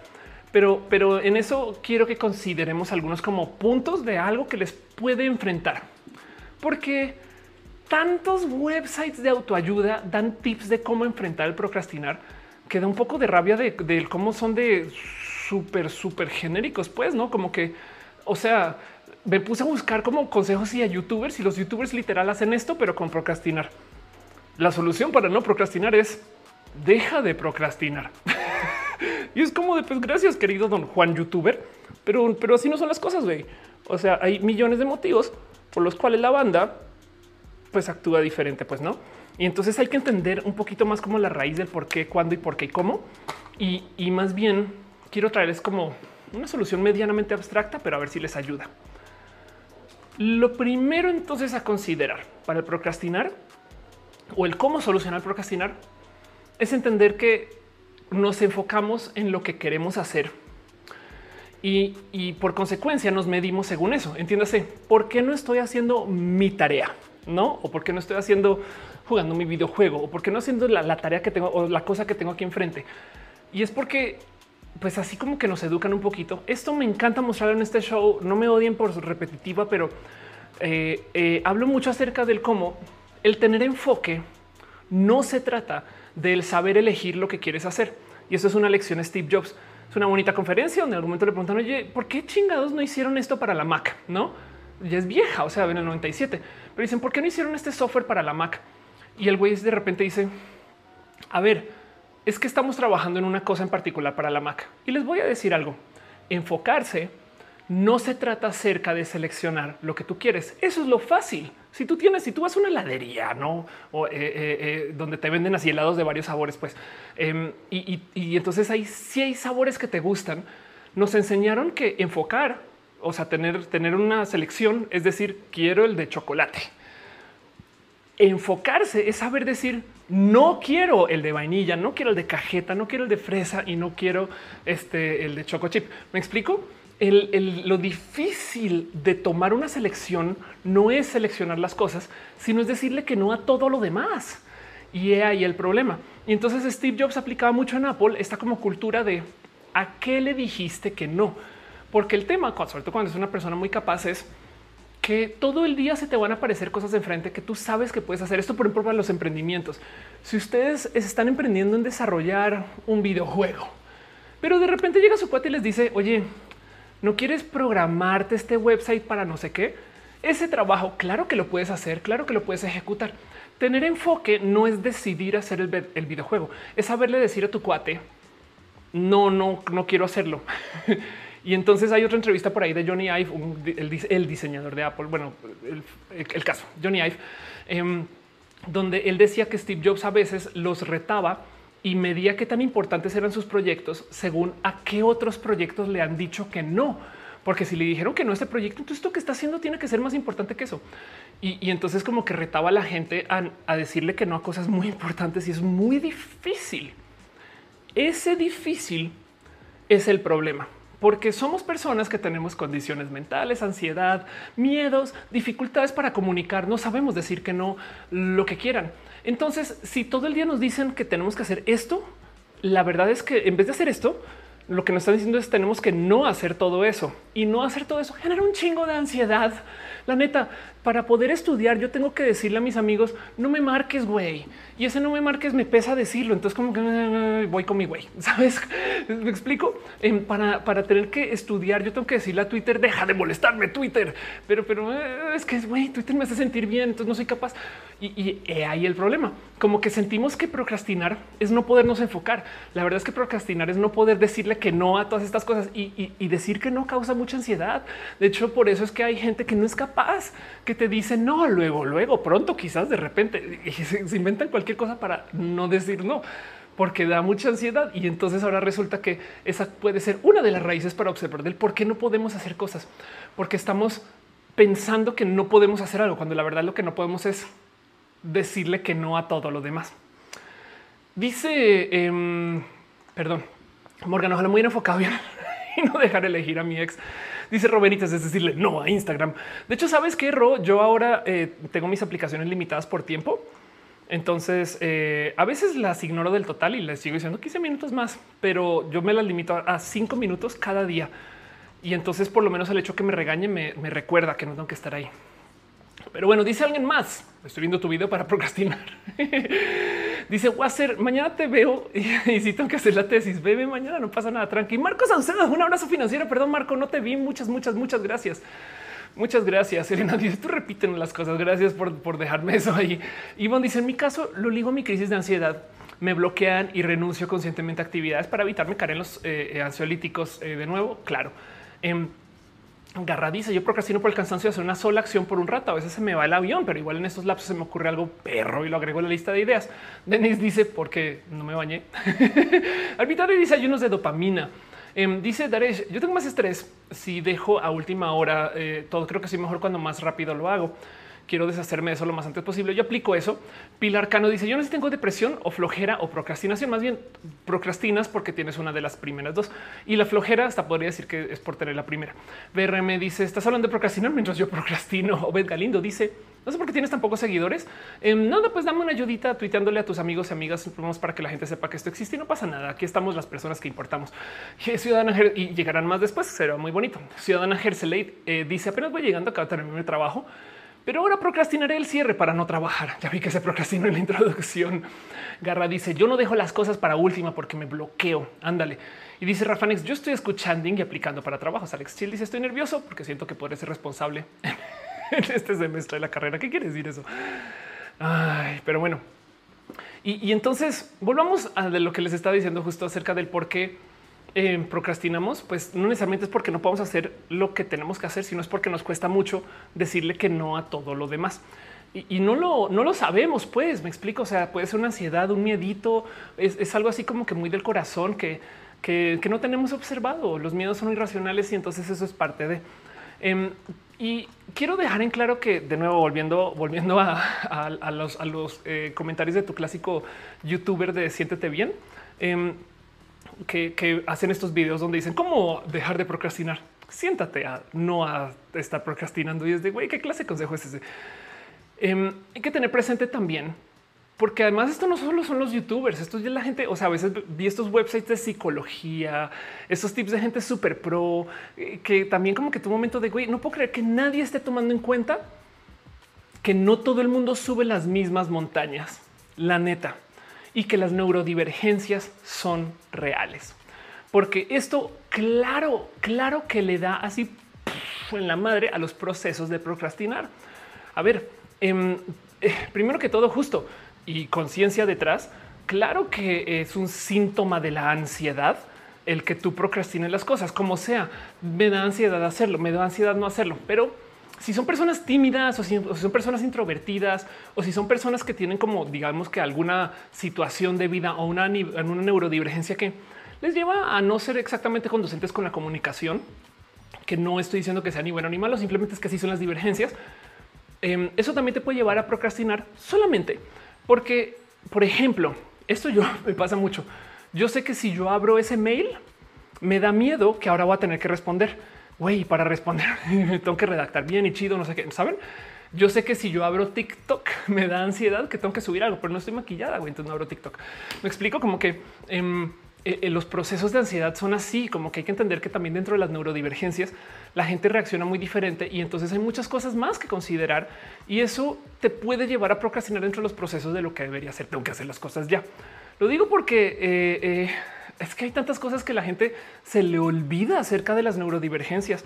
Em, hace nada me topé con un tweet de alguien que comentaba como em, este, a ver si lo topo porque ahorita creo que leí retweet y quedó borrado.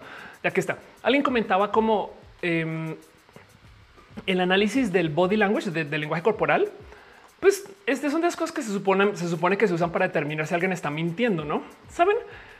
Como que hay videos de YouTube, o sea, hay canales de YouTube, a ver si los encuentro, hay canales de YouTube enteros dedicados a presentarle a la gente como cacharon a un ladrón, porque cuando lo estaban interrogando ahí, cuando estaba dando eh, eh, eh, su, comentario con la policía, lo que sea, no miraba al policía a los ojos. Y entonces son estos como videos tipo Discovery Channel que dice y aquí música dramática y muestran como la chica mira el piso y es de sí, sí, sí, pero pues del otro lado, ¿qué tal que tú manejes una neurodivergencia? Y, y entonces este eh, no sé, imagínese que la policía dice que estabas mintiendo por acerca de todo sexual porque no hiciste contacto visual, no? Y entonces esto, por ejemplo, esto está, esto está en, eh, eh, en el subreddit de autismo. Decían así es como supe que se supone que debería de hacer eso. Tengo que hacer contacto visual con y con la policía. Es un, es un aprendido porque pues los policías te están juzgando sobre tu lenguaje de cuerpo. Y entonces esto es un pequeño ditur más como para dejar ahí como presente cómo la gente a veces se le olvida que Em, no necesariamente es, que seas una persona tímida, es que te comunicas diferente, ¿no? Y ya eh, no necesariamente es una persona seca y distante, es que manejas un entendimiento diferente acerca de las emociones y entonces todo eso lleva también a que no necesariamente estás procrastinando, sino que estás solucionando el cómo hago yo para decirle a mi compañero que X o Y, ¿saben? Cómo hago yo para eh, em, este, eh, entregar esto de tal modo que no, eh, no sé, que, haga sentido lo que sea. Em, y, esos son más procesos de las neurodivergencias. Entonces en eso, em, como que me queda claro que hay tanto como que trabajar porque uno de los problemas del por qué la gente procrastina es porque le tiene miedo a lo que sucede o a la tarea o lo que va a enfrentar cuando se cumpla la tarea, que puede ser que te da un poco de estrés o ansiedad entregarla o ya que le estás entregando te va a hacer enfrentarte contigo. Y estas son de esas cosas que a veces no tienes que ser una persona neurodivergente, pero que a veces estás enfrentando. Me explico, es como de, uy, es que sentarme a escribir ese mail me va a hacer sentir disforia, pero no lo tienes presente. Entonces al no tenerlo presente es como de, güey, yo no sé, no lo quiero hacer. ¿Saben? Y entonces como que se encuentran ustedes haciendo todo tipo de cosas. No sé por qué usé disforia. Igual y me va a hacer sentir miedo, ansiedad, lo que sea. Millones de motivos. Como que eh, el, tema aquí es que eh, también la procrastinación a veces se da debido a dificultades para, debido a que la gente tiene dificultades para valorar los resultados o, los o asocian los resultados con las tareas. Y eso también hay que tenerlo muy presente. Así que cómo desarmar y cómo desmontar eso, pues tenemos que lidiar un poco con el cómo nos visualizamos hacia el futuro.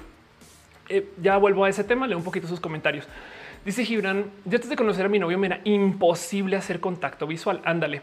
Sandra dice, ¿es incluye equivocarse? Sí, exacto. De hecho, una de las cosas y de los motivos por los cuales la gente procrastina es porque les da miedo hacer la tarea mal. Y ya. De paso, esto, curiosamente, estadísticamente hablando, aparece más en mujeres y a lo mejor tiene que ver con la socialización de la mujer. Pero bueno, En ese dice si me da algo cuando entrego temprano, si me da algo cuando entrego las, tareas temprano.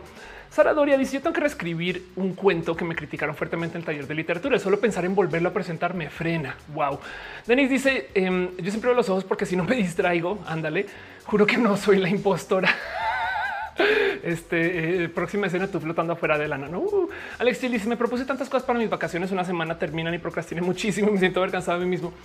Eh, el, famoso chaquetazo mental de que te vas de vacaciones y te llevas tu laptop contigo o tus libros. No, eh, Rubén dice: Yo soy compulsivo, me da ansiedad, pero mucho tiempo fui tímido. Ahora soy más impulsivo. Antes era aún más. Abigail dice: También pasa mucho que creen que miento porque desvío mucho la mirada o me trago al hablar. Ándale. Y es impresionante cómo automáticamente leen eso en ti, no? Sara dice: Yo por eso no grabo seguido, tengo pánico a la cámara. Entiendo mucho, mucho eso. Perdón. Itzia dice: Se dice comunicación no verbal. Gracias. Gracias por. Hoy estaba discutiendo en Twitter acerca de el eh, hace sentido que es una cosa que traduje del inglés y entonces nada, ya así soy. Yo, yo aprendí español sobre el inglés. Supongo soy, soy, soy súper, soy de la, o sea, soy horrible. Pues em, la Brenda dice workaholic, ah, que, eh, que, está preguntando Mario, ¿qué es lo, lo contrario a procrastinación? No sabría decirte porque eh, de hecho tú puedes procrastinar procrastinando, pues. O sea, tú puedes, por ejemplo, procrastinar ver a tu familia trabajando un chingo. Es que también hay que desenredar que procrastinar es ser productivo, no procrastinar es simplemente no hacer una tarea. Por eso digo que eso que decía Wikipedia es deja de juzgarme Wikipedia, porque Wikipedia como que dice haciendo tareas que no deberías de estar haciendo. Vete ya a trabajar. Yo, wow, wow. Aflicta dice con mi Asperger. A veces digo que no procrastino, simplemente me clavo en tareas o profundizo más. Wow. Metabus dice, pero procrastinar no podría ser también por influencia educacional. Digo, si nos enseñan a procrastinar como algo normal, puede ser. Puede ser. Lebrenda dice: No tengo culpa procrastinar con este en vivo porque siempre aprendo un montón. Rol dice: Me da ansiedad tener ansiedad. Qué, chido decir eso. Miss Rose dice: ¿Cuántos años tiene Ofe? Estoy cumpliendo 38 años ya. Rick Alvarado dice ya me está dando ansiedad por pensar en todo lo que procrastino y dice alguien dice únete a los optimistas este for the horde. Acusi dice he escuchado tantas veces la palabra procrastinar que ahora me da risa cada que la mencionas. Ya sé. Jonathan dice que si viste la más draga, vi un tanto de la más draga y soy muy fan. Max y, ahí lo que quiero hacer en análisis está bien chido. Eh, amo la más draga con todo mi corazón y nunca, nunca diré nada malo de eh, ellos y ellas y ellas. Kat dice eh, que le gusta estar acá. Gracias. Oscar que dice yo sentí que algunas veces es por miedo al resultado. Exacto. Y dice Sara Doria, perdón, señor Don Wikipedia, perdón, perdón. David Espinosa dice el ocio, pese a ser una de las causas de la procrastinación, no es algo negativo. En Bilbao dictan un doctorado sobre el ocio. Qué chido. se presta para tantos chistes, te están enseñando del ocio. Entonces, en fin, em, dice Carlitos, te ves de 30. Gracias. Em, Bele Morales dice: Yo noté que hay gente que lidia las frustraciones, tanto procrastinando como siendo hiperfuncional. Totalmente de acuerdo. El workaholismo también puede ser muy tóxico de paso. Pero bueno, em, de hecho, también hay que tener presente que hay gente que soluciona el cómo procrastina con medicina. Y, con medicina digo con cualquier consumo, pues, o sea, hay un sinfín de gente que discute el puedo tomar algo para dejar de procrastinar y no hay una, o sea, no hay una pastilla, o sea, no hay un aderol, aunque técnicamente el aderol sería parte de eso, em, pero no hay como un modo específico que te va a curar, no, no hay un medicamento eh, medicado para, para, porque las causas de por qué procrastinas son multifactoriales. Igual estás procrastinando porque estás en depresión. Igual estás procrastinando porque estás lidiando con miedos y ansiedades de algo relacionado con la escuela y tu profesor te recuerda algo o tu padre o tu madre em, o estás acabas de cortar. No sé, hay millones de cosas que pueden estar pasando en tu cabeza y si tú le estás dando vueltas a eso, no, no tienes la cabeza aquí. Y, y el tener la cabeza aquí, como les digo, lo importante de observar es que no tienen la cabeza para liberar, para enfocarse en eso. Pero bueno, entonces se los dejo ahí nomás porque de todos modos sí he visto gente que ha liderado con esas cosas liderado, que ya estás hablando como si estuvieras en nada. Este, vamos a platicar acerca de la sinergia de la empresa, como si fuera startup. Em, he visto gente que se ha enfrentado con esto de procrastinar tomando medicamentos o consumos y de consumos por lo general, y esto aplica para muchas cosas, pero bueno, consumos en general hay de dos tipos. Tú puedes consumir para desconectarte de la realidad. No estoy juzgando a nadie. Me explico porque si tú te desconectas, o sea, motas, no estas cosas, si tú te desconectas, entonces también sueltas de estrés y entonces a lo mejor cuando vuelves, vuelves con toda, no? Ya sabemos que no es necesariamente el caso, pero me entienden. Hay consumos para eso y, se los dejo. la prueba es trivial, el consumo es trivial y la presentadora lo deja como tarea. Y del otro lado, em, hay consumos para potenciar la realidad. De hecho, el otro día alguien me decía que qué raro mundo de hoy donde la gente creativa ahora siente que tiene que potenciar la realidad para ser creativa. Me lo dijo de otro modo. Me dijo qué impresión como los programadores creativos antes programaban con cerveza y ahora programan con Red Bull. y tiene toda la razón. O sea, hoy en día la gente toma químicos como para estar súper ahí, güey, estar muy despierto, que no quiero así Red Bull café, no le están echando Red Bull al café, no? Y toman de todo tipo de cosas para estar. Cuando antes la gente tomaba químicos para desconectarse de la realidad. A lo mejor por eso también estamos así como tan estresados y estresados porque no, no aprendimos a gozar al desconectarnos. Pero bueno, em, esos químicos, esos procesos para potenciar la realidad, nomás se los dejo también trivial como tarea.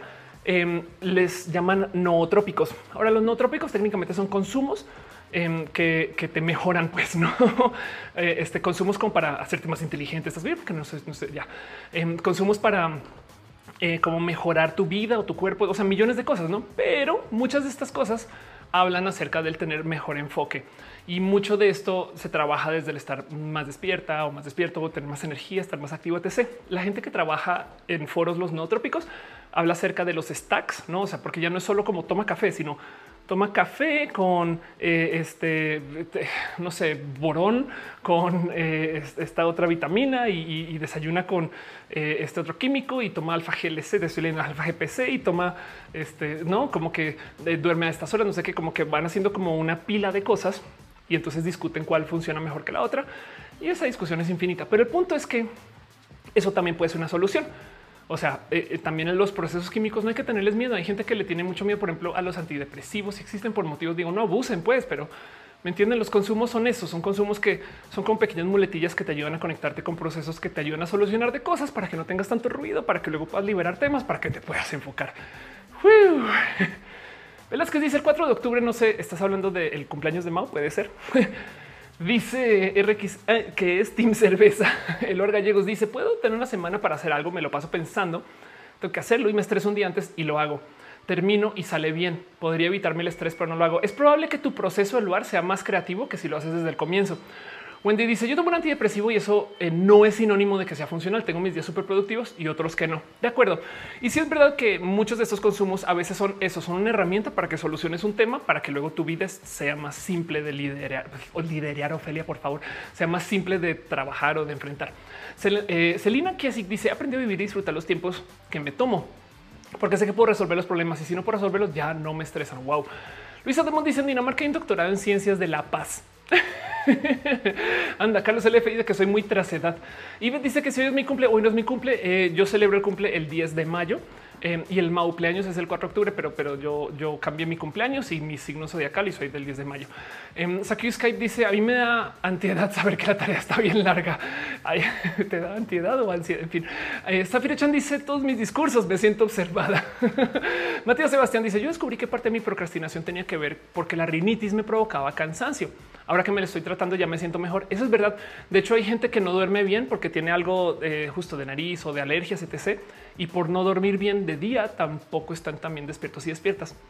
Hay un consejo que me dieron en esto de cómo lidiar con pues, las ansiedades de la vida en general, que es aprender a tomarse los descansos como descansos y los momentos de trabajo como trabajo. Porque lo que me decía es, si tú el viernes sales, esto fue en épocas universitarias, pues, pero si tú el viernes sales de la universidad y no dices estoy en fin de semana y apagas todo, entonces el viernes en la tarde estás en casa y culpita. Bueno, igual sales, pero el sábado comienzas a hoy, pero tengo que hacer cosas. Entonces llega el domingo y es de bueno, pues ahora sí hago cosas. Ahora sí me siento y las hago y las eh, sé qué.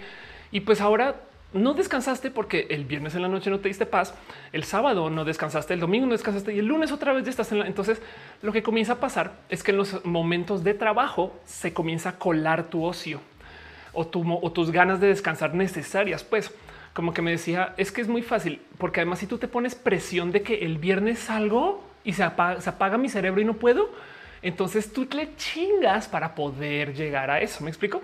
Digo, no siempre se cumple, pero pues sí es un buen consejo. Es como de saber cómo tener lado A y lado B del cerebro, pero eso implica también tener un poquito como de desfachatez y es de yo sé que tengo una entrega, pero ni la voy a ni la voy a leer. Es como esa gente que dice yo no leo mails después de las tal de la tarde, no? Dice Rol Tauro con fuerza. Yo soy Taureminis, me gusta decir. Rafa Nix dice, em, ya que los que tienen ADHD, chequense por PTSD, a veces son muy similares y confunden. Anda. Denis dice que yo tengo sinusitis con principios de rinitis. Marilu dice, eso me hace acordar las pastillas que tomaba en la facultad de arquitectura. Spoiler, lo dejé porque un examen me dio taquicardia. Wow, sí, mucho cuidado. Saro Conor dice: ¿Te tatuaste, el brazo? Sí, tengo un chingo de tatuajes, de hecho.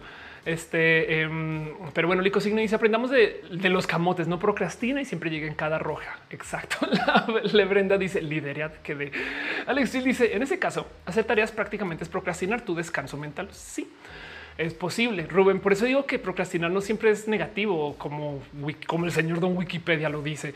Rubén Ventura dice: Yo tengo prohibido tomar ese tipo de bebidas y como medicamentos que son downers. Estoy a 50, piensan que estoy acelerado. Con eso vas a pensar que soy piedroso. Laura Butrón dice: cuatro años iré a México a seguir con mis estudios. Qué chido, súper sí. Ven.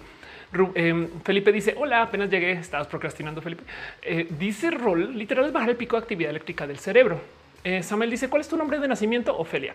DHP dice yo tomé por mucho tiempo antidepresivos y jamás me funcionaron y los efectos secundarios eran basura. Y si eso pasa, es un tema de procesos químicos.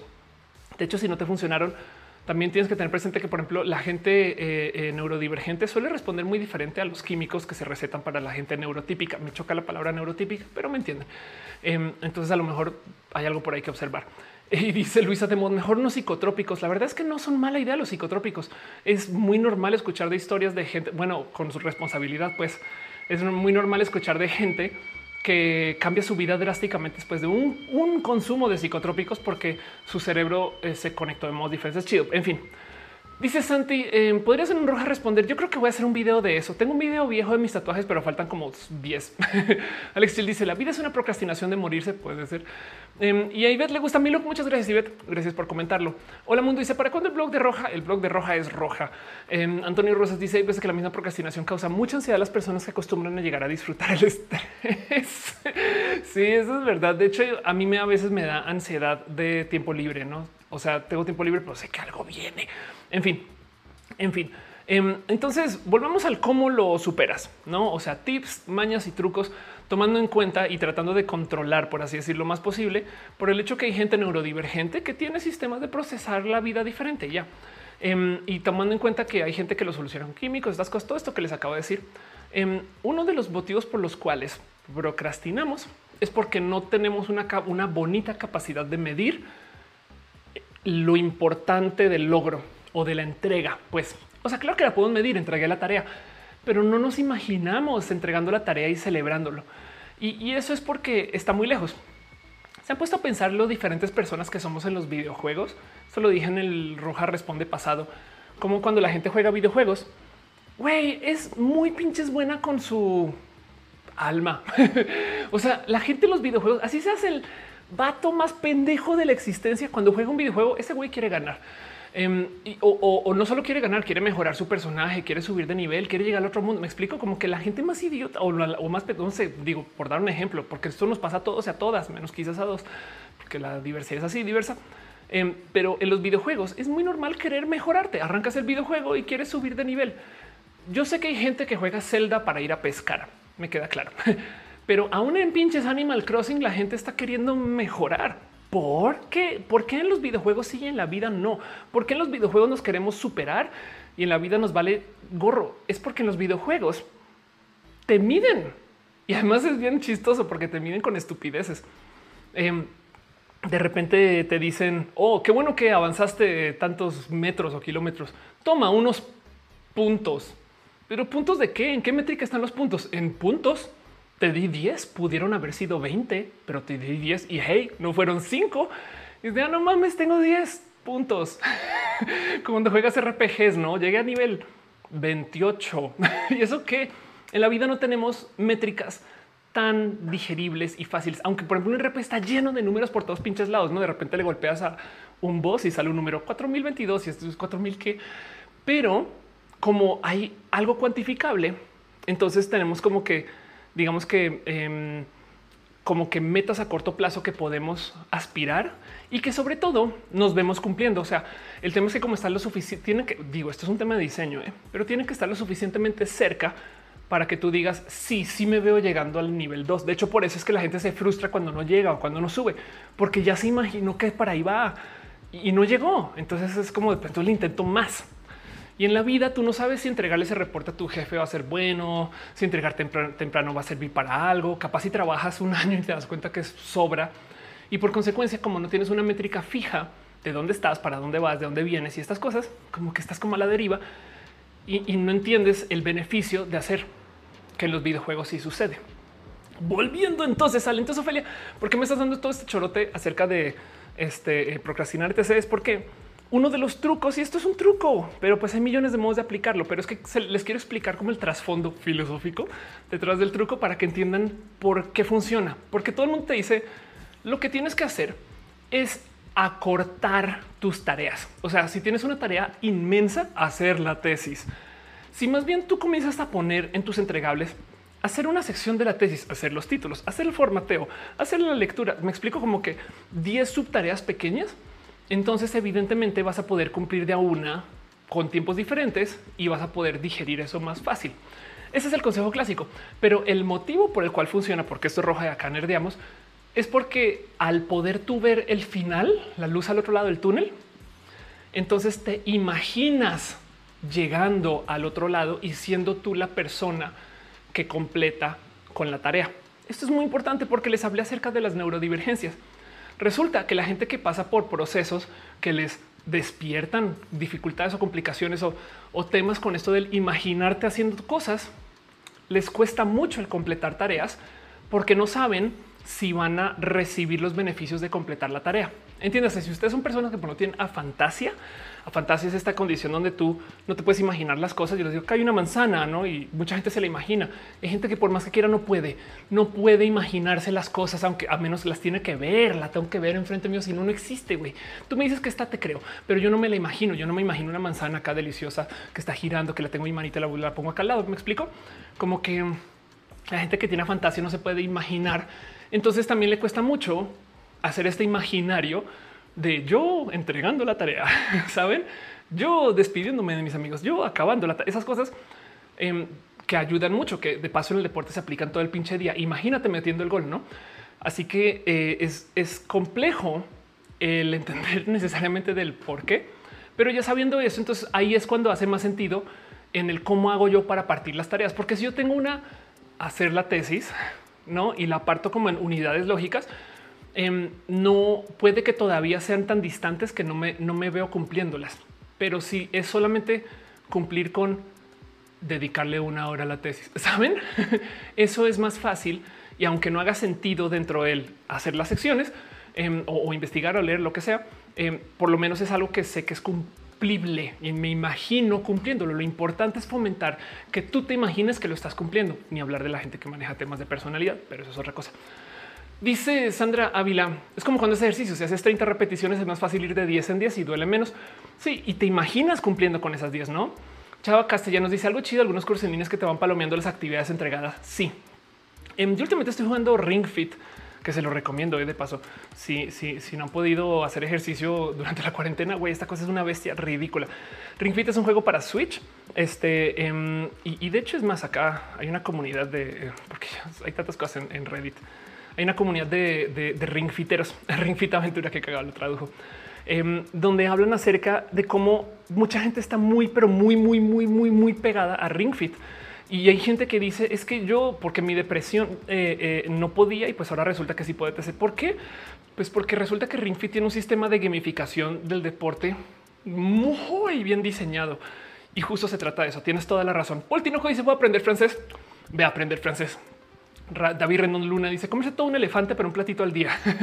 Exacto. Pero fíjate que el tema aquí es lo que hay que entender es que no se trata de cortar el elefante en platitos. Se trata de cortar tus tareas con inteligencia para que tú puedas visualizar cumpliendo cada tarea. Sabes como que es muy diferente el simplemente dividir la tarea por una página por día versus hacer las secciones. Sabes como que si entendemos el por qué funciona, a lo mejor podemos hacer esos platos de modos más inteligentes. Por eso quería explicarlo, pues, eh, o, bueno, de lo que investigué. Mike Lugo dice Em, me llegó la pedrada del tema. Terminaré, terminaré de ver esto en recalentado. Seguiré con mis tareas. Ve a hacer tus tareas. Esto no fue un buen tema para levantar mentiras. Es chido. Yo, la verdad es que procrastinar es un tema divertido para platicar. Felipe Aguilar dice: Llegué porque me estaba fumando un porro, pero llegando tengo que trabajar y es lunes de roja. Me pongo horarios y sé que esto me va a llegar al, al mundo. Comienza a dibujar eh, este Pipe. No te preocupes. Em, Espero te pueda decir Pipe. Daniel dice para procrastinar el tema. Me dices que igual estás usando qué labial estoy usando. Este, este es un labial de Mac. A ver cómo que dice acá. Se llama Viva Glam A88. Este em, ahí tienes. Pero bueno, em, dice eh, Rafanex, eso sonó muy hetero. No sé qué dije. Si es de dice eso está a la deriva. Em, es como si justamente mi trabajo acaba de cambiar de coordinación y prácticamente estoy haciendo lo mismo. Así justamente, justo diversificar tareas. Rafa Nex dice Pomodoro. Exacto. Pomodoro es una técnica donde tú literal pones Pomodoro, que es un jitomatito. Hay un chingo de apps donde tú le dices eh, voy a trabajar 20 minutos en una cosa y solo en una cosa. Y cuando se acabe el Pomodoro, puedo volver a todo lo demás. No, eso es bonito el sistema Pomodoro. Búsquenlo si les interesa. Dibujante dice es que los billetes dan una sensación de logros sin los videojuegos dan una sensación de logro sin riesgo y la recompensa placentera está casi segura. ¿Cuál sin riesgo? Que nunca has perdido todos sus Pokémon. Eh, Roderick Ron dice algo cuantificable para no procrastinar serían mis horas de sueño, pero aquí estamos. Magdalena González dice en un video de Platzi decía el chavo, el chavo, eh, quién sabe que dijo eh, que todo lo que se puede medir se puede mejorar. Si mides tus acciones, las puedes mejorar. Del otro lado, si tú trabajas con gente, todo lo que mides también lo puedes mejorar. Pero bueno, Serena Kisik dice durante un periodo de procrastinación hice un dibujo tuyo. Qué chido. Ahorita, bueno, prometo o mándamelo ya me lo mandaste. En fin, eh, qué chido. Muchas gracias. Eh, y Chico Chami dice a mí se me hace inmensamente difícil poder algún día independizarme en estos tiempos, pero exactamente empecé a dividirme independización en pequeños logros y ahora se ve alcanzable. Exacto. Lo importante no es tener millones de logros pequeños, sino es que se vea que y ni siquiera alcanzable toda la gran tarea, sino que cada logro se vea como algo que puedes hacer. O sea, que te puedas imaginar que lo estás cumpliendo. Y entonces para eso hay otro truco que les traigo. De nuevo, es eh, algo de estas cosas que encontré como en la ciencia del procrastinar, em, donde también es importante organizar sus tareas de tal modo que respondan como este, como viejo saber de tías o abuelas que el postre viene después de las, de las verduras que lo divertido, o sea, que si ustedes quieren que pueden jugar, pueden jugar todos los videojuegos divertidos que quieran siempre y cuando hagan la tarea primero. Digo, esto suena bien obvio, como desde el, pues sí, no, hacer las cosas complejas primero y lo divertido después. La verdad es que yo antes pensaba en una época, vale la pena cuestionar eso y, como que comencé a jugar un poquito con eso para tener resultados horroríficos.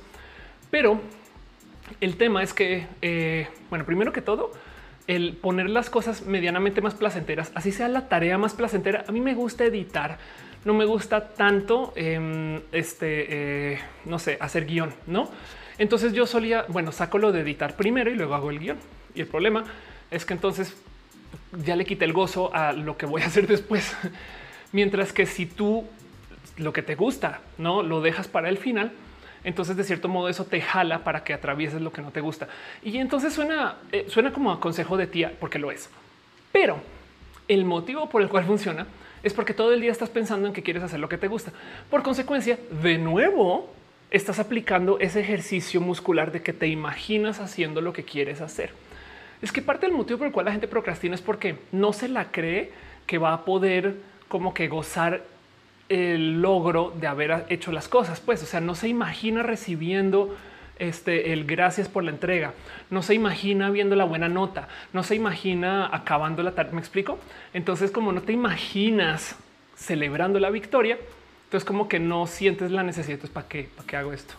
Y por consecuencia, entonces, si puedes organizar tus tareas de tal modo que lo que quieres hacer lo dejes para después, este ayuda muy bien. Y entonces justo por eso funciona en ambos sentidos, ¿no? Entonces tú te puedes comenzar a imaginar haciendo las cosas que gustas.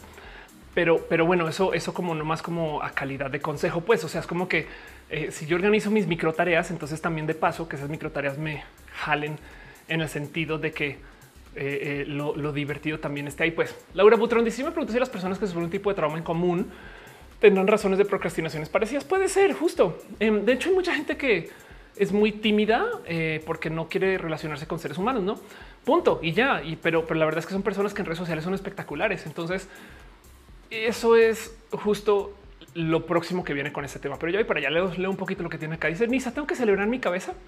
Sí, de hecho, si puedes, eh, sería chido. Eh, no solo en tu cabeza.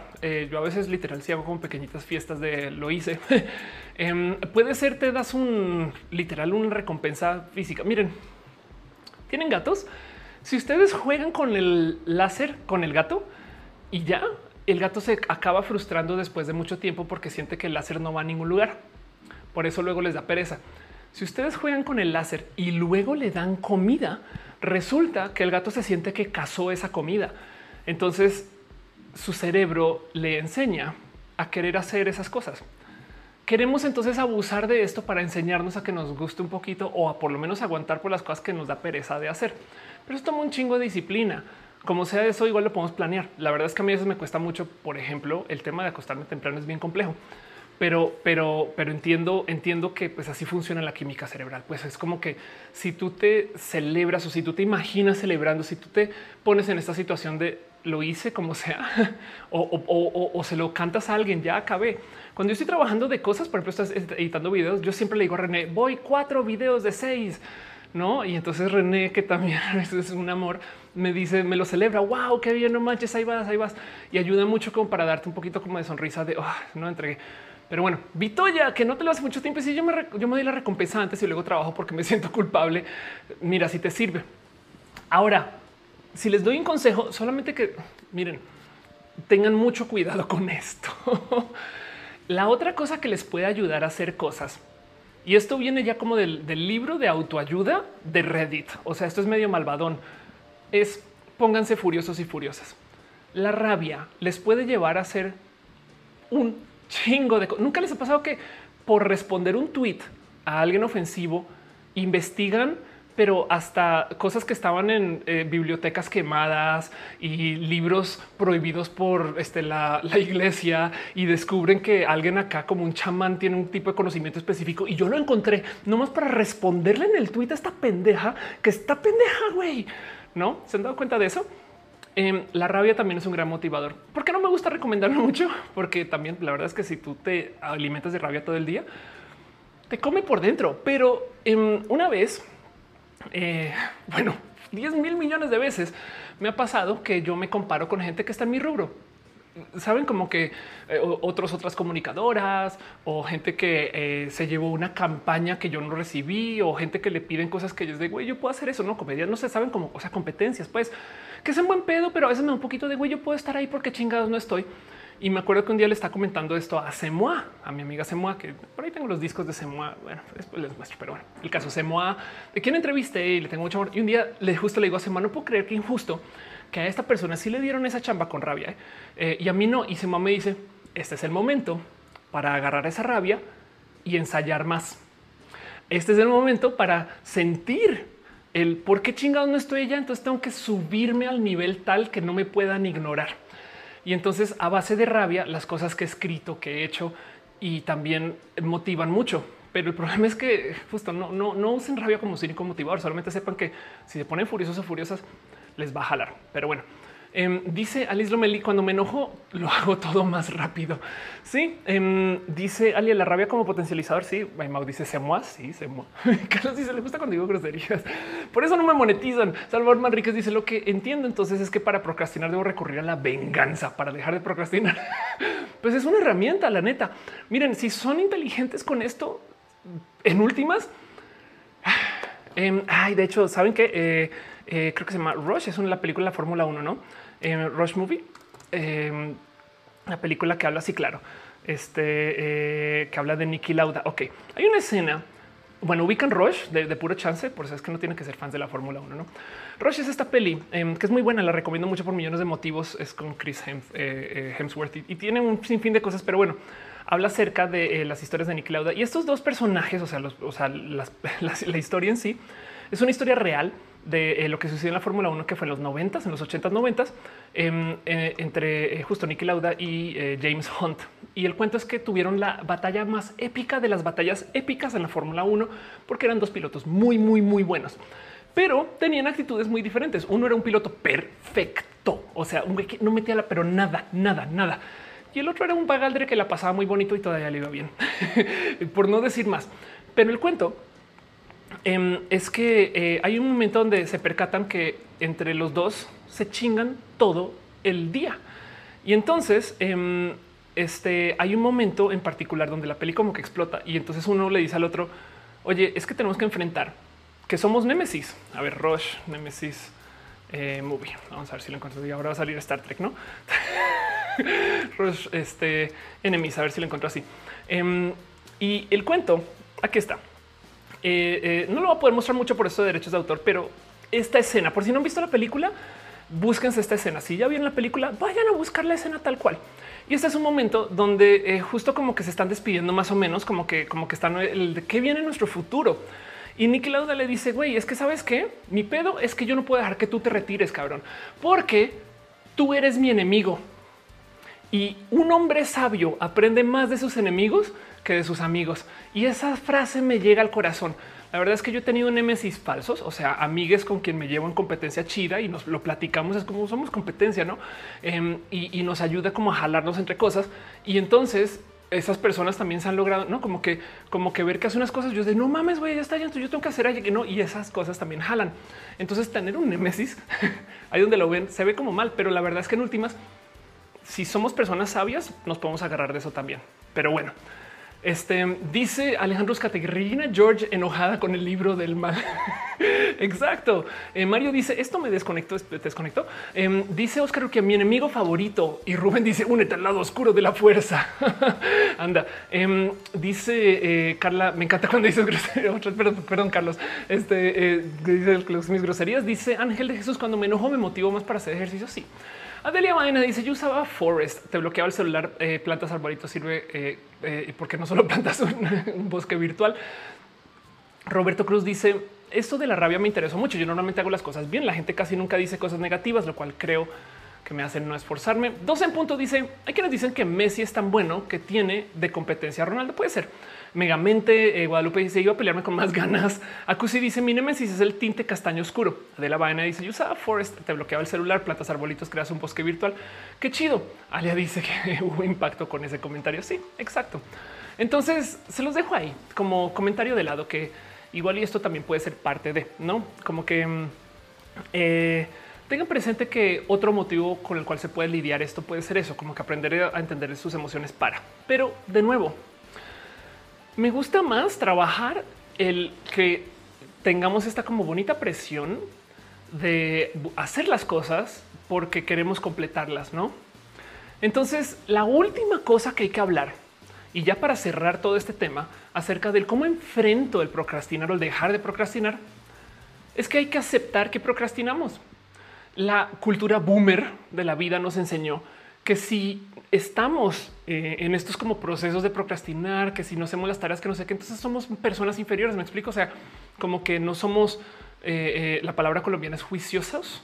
la palabra mexicana yo creo que sería aplicados o aplicadas. Y, y esto lo digo porque, pues, hay que también aprender a desconectarse un poquito de eso, porque procrastinar no tiene que ser, o sea, hay gente boomer que ha trabajado toda su vida y todavía están muy castigados y castigadas por eso. Pero el aceptar como con un poquito de descaro, si yo procrastino, no saben lo lejos que nos puede llevar, porque de entrada darle un nombre pues nos ayuda a lidiar o por lo menos a comunicarlo en la vida laboral o en la vida de lo colaborativo. La verdad, siempre es mejor ser confiable y consistente que ser amable. Nos cuesta mucho pero es como es como en la calle. Me explico. Si tú vas manejando y quieres ser amable con alguien, pero por consecuencia tienes que frenar y eres inconsistente o impredecible, eso es más peligroso. lo mismo, como que si tú sabes que vas a procrastinar y se lo dices a alguien con todo el escalo del mundo, es de güey, lo voy a comenzar a planear el domingo en la noche y no puedes hacer nada por eso. Así soy. Yo sé que así soy. Entonces automáticamente eh, eh, eh, se manejan diferentes confianzas contigo y tú también. Y entonces eso a lo mejor le baja una capa de estrés infinita a la entrega, lo cual permite que sí lo hagas antes. Para hacer nuestra mención obligatoria de Star Trek semanal, en Star Trek hay un momento donde se topan los dos ingenieros épicos de Star Trek. Em, entonces, básicamente, o sea, también porque en Star Trek hay viajes en el tiempo, estas cosas, pero em, hay un momento donde Scotty, el viejo ingeniero este, eh, del Enterprise, em, viaja en el tiempo y se topa con el nuevo ingeniero del Enterprise, no este Jordi. Y entonces em, están discutiendo acerca justo de los procesos de entrega y el cómo se cumplen las tareas. Scotty era famoso por lograr milagros, no como que es de oye, necesito que me des más energía, necesito dos más de energía y el güey, yo no sé cómo, pero conseguí tres toma, pum, y eso salva el Enterprise, no sé qué, lo o necesito que me hagas esto, eh, eh, eh, tenemos cuatro horas y él no sé si lo va a poder hacer y siempre decía no sé si lo va a poder hacer y mágicamente si lo hacía. Y esto es como parte del personaje de Scotty, pues no. Em, y como sea, en este momento en Star Trek, porque es que se supone que según las historias de Star Trek, esta persona vivió 100 años antes que esta, pues me explico, por eso viaja en el tiempo, no sé qué, em, pero le está diciendo el uno al otro, es que tú nunca le puedes decir a la gente, cuándo vas a entregar las cosas. O sea, si tú le dices a alguien, te lo entrego en el tiempo que me toma hacerlo y entregarlo, entonces nadie, es muy divertido, esto dice, nadie te va a ver como una persona que logra milagros. Tienes que prometer por lo menos una hora más, un día más, y luego lo cumples en el tiempo en lo que lo tienes que cumplir. Y para rematar le dice, pero para cumplir eso tienes que imaginar que tienes la mitad del tiempo. Entiendas, si, si tenemos, si es martes y, le decimos a alguien, te lo entrego para el viernes, para poderlo lograr el jueves y que se sienta como milagro, te tienes que meter en la cabeza que es para el miércoles. ¿Hace sentido eso? Entonces les traigo esto acá también porque el saber que somos personas que procrastinamos también nos puede ayudar un poquito a enfrentar la bestia, darle nombre eh, y, y, saber que en este chat nos estamos burlando mucho acerca de güey, estoy procrastinando mientras acerco mi corazón hacia los temas de procrastinar. Yo también, no, yo estoy procrastinando elegir un tema, elegir procrastinar como tema, quizás, pero al decirlo, al aceptarlo, entonces ya no me amenaza tanto y es por lo menos algo que es negociable. Esto para todas las complicaciones de la vida. La verdad, si ustedes son personas que tienen problemas de confianza, si lo aceptamos, entonces por lo menos saben, es más, de nuevo, hasta la honestidad se persigue. Pero, pero además porque el darle nombre a las cosas nos permite solucionar los problemas colaborativamente este, haciendo mi, ahora también creo que tengo una mención honorífica, perdón, obligatoria de Reddit cada semana.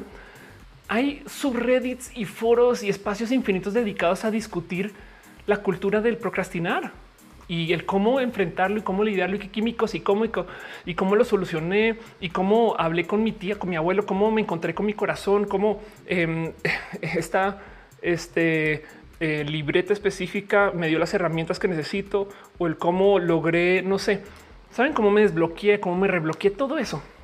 Todo eso está ahí. Porque es que solemos pensar que o, tenemos muy en mente que nuestros problemas son los únicos problemas del mundo. Y déjenme decirles, hay casi 8 mil millones de personas en el mundo. Ningún problema es único.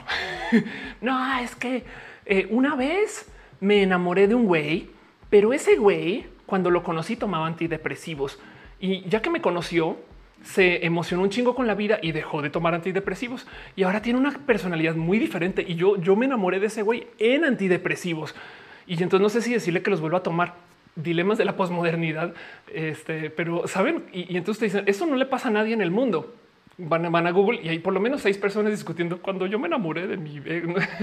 Saben como que también el poderle poner nombre a las cosas implica que nos podemos conectar a la comunidad de gente que le está lidiando. Entonces, vamos para repasar. Todo esto, la procrastinación sucede por millones de motivos, es multifactorial, puede ser genético, puede ser social o puede ser eh, eh, eh, literal algo que viene desde como que el cómo nos obligan a siempre estar pensando en hacer.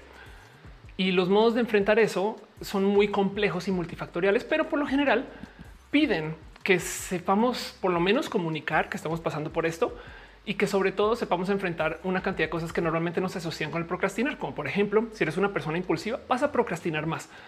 Eso puede ser una fortaleza. De hecho, si tú sabes que procrastinas mucho, yo me acuerdo de tener un socio, nombre este, anónimo, que no podía hacer una pinche presentación en PowerPoint porque se distraía. Entonces mi trabajo era seguirlo a todas las presentaciones a donde iba y luego aterrizarle las presentaciones de PowerPoint. Y por consecuencia, debido a eso, la cantidad de negocios que pudimos hacer, porque él quería, o sea, él como que ay, comenzaba, no? Pero la verdad es que lo que puede hacer era abrir puertas, platicar con gente, conseguir oportunidades, pero luego a la hora de bajarlo al PowerPoint, mandar el mail, darle seguimiento, güey, ya pues, se le caía la bola porque procrastinaba con eso.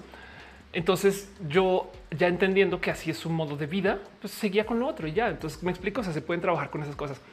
Y, luego está el tema de pues, neurodivergencias, químicos, procesos, entender que a veces nos da miedo, nos da miedo entregar o nos da miedo entregar porque qué tal que esté mal, nos da miedo entregar porque eh, no me imagino cómo me vería yo entregando. Eh, y también tengan presente que eh, quizás lo que hace falta son pequeños motivadores de los cuales uno sí tenemos, pues que es el deseo de hacer las cosas bien y el otro pues lo que les dije la rabia, ya se volvió parte de esto. Pero bueno, y pues en eso lo más importante es entender que si nos pasa, así somos y qué. Y más bien hablemoslo para ver qué significa. Pero bueno, cierro el tema, leo sus comentarios y les pregunto cómo se sienten con esto del procrastinar y espero haberles solucionado por lo menos alguna cosa. Yo sé que estos videos suelen ser muy de 10 tips para solucionar el procrastinar y doy y se dan los tips así todos no digeridos, pero eso no es roja. Roja se trata de clavarnos más allá de lo necesario en un tema y ver a dónde nos lleva. y entonces quería platicarlo con ustedes para ver cómo se sienten.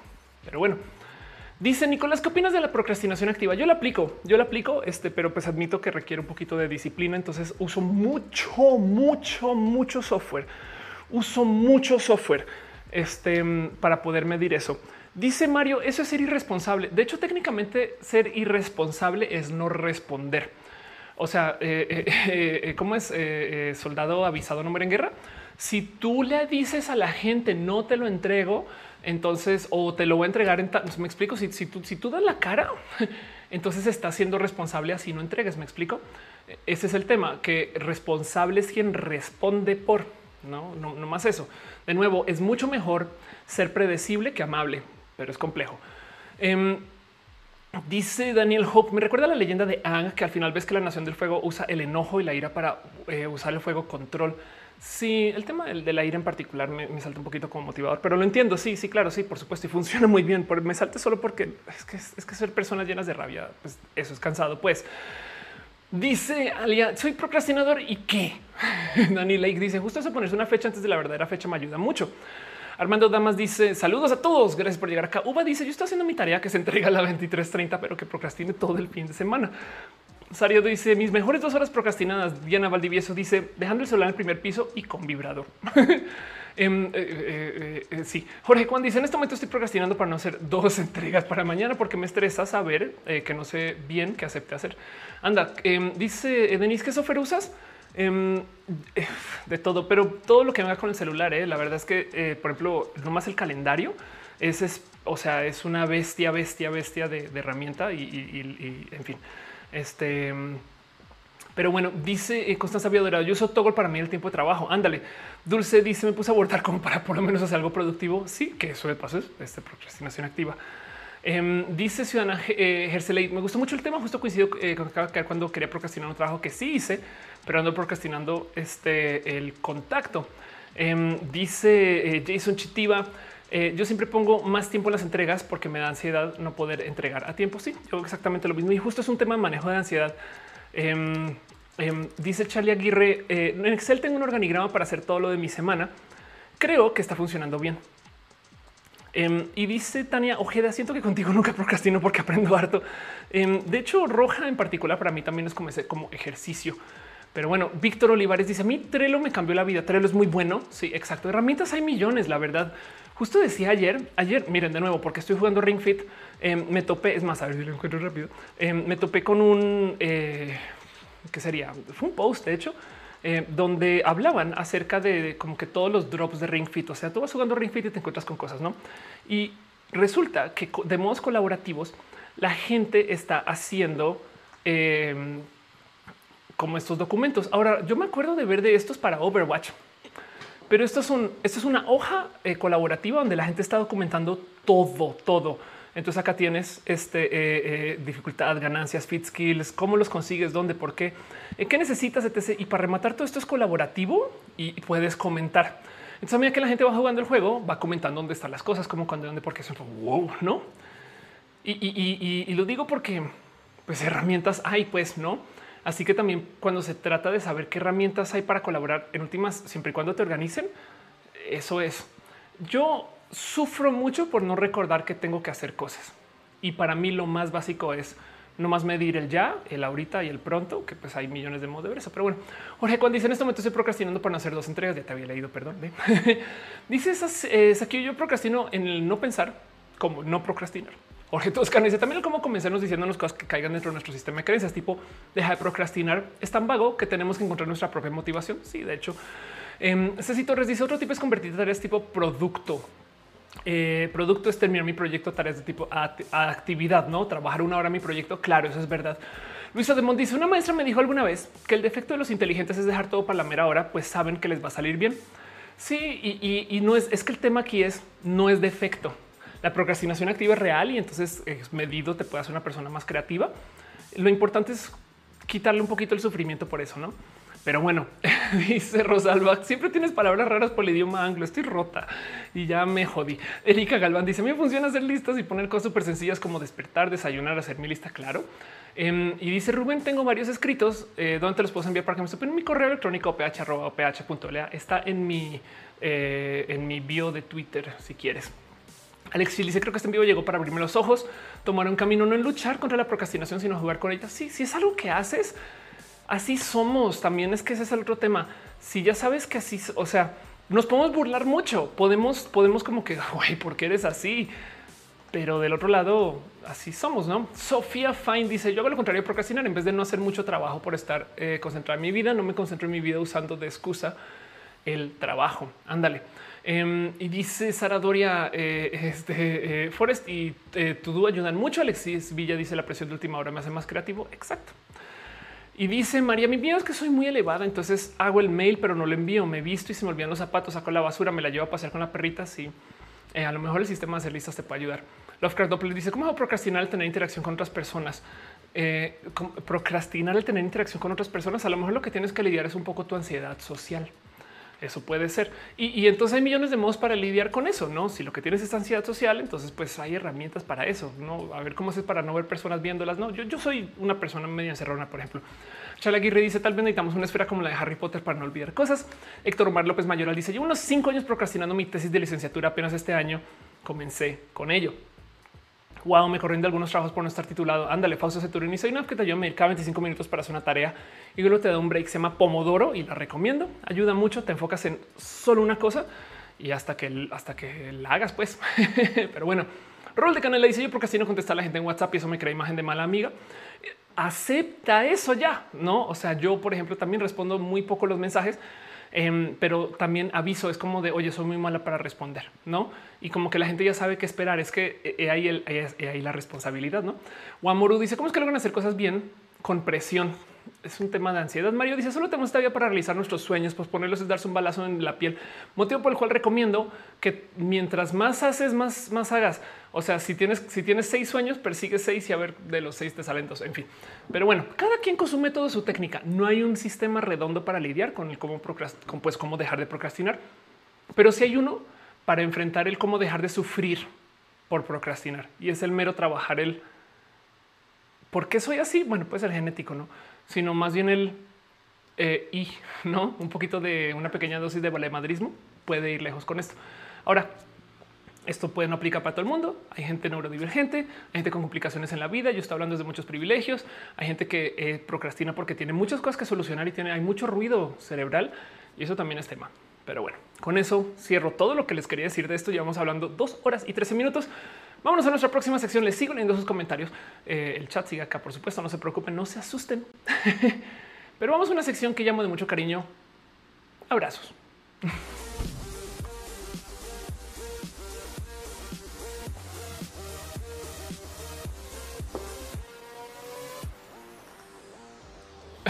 Dice Tania Ojeda, para de sufrir. José Toscano dice con los mensajes de WhatsApp yo me tardo en contestar y una amiga le da ansiedad que no le contesten. Así que encontramos que llamarnos es mejor manera de comunicarnos. Ándale. Miguel Loaiza dice que es procrastinar, dejar las cosas de hoy para después. Este, mm, em, pero nada, pasan cosas en la semana y vale la pena eh, no más repasar un poquito eh, la realidad. o enfrentar un poco el que si no nos sentamos a hacer estos resúmenes, a lo mejor se nos pasan temas. Yo me tomo el tiempo de nomás anotar a lo largo de la semana cositas que serían chidas compartirles, pero no todas merecen todo ese análisis que lo que se le amerita al tema central. De hecho, el tema central lo único que acaba en mini roja de todos modos. Sean ustedes bienvenidos a Abrazos, esta pequeña sección donde literal, literal, nos damos un abrazo por cada cosa que pasa en la semana. Entonces ya saben cómo funciona. Tengan presente que les voy a decir cosas y si quieren hablarlo, les leo. Si no, no pasa nada. Y vamos al próximo. Lo primero que tengo para ustedes es recuerden como el roja pasado hablamos tantito del calentamiento global y entonces les eh, hice el ejercicio de ir a uno de estos mapas que calcula em, el cuánto se va a inundar la Tierra, no con el calentamiento global, pues va a subir el nivel del mar y entonces, eh, eh, como que vimos estos mapas y, pues hicimos como este cálculo de oh, si subiera 30 metros, oh, no manches, se pierde todo Mérida y no sé qué. Y lo dejamos en esto. Pues hoy ya encontré cuánto se espera que suba el nivel del mar. Se espera que para el próximo siglo, o sea, va a tomar un rato, van a subir dos metros y medio.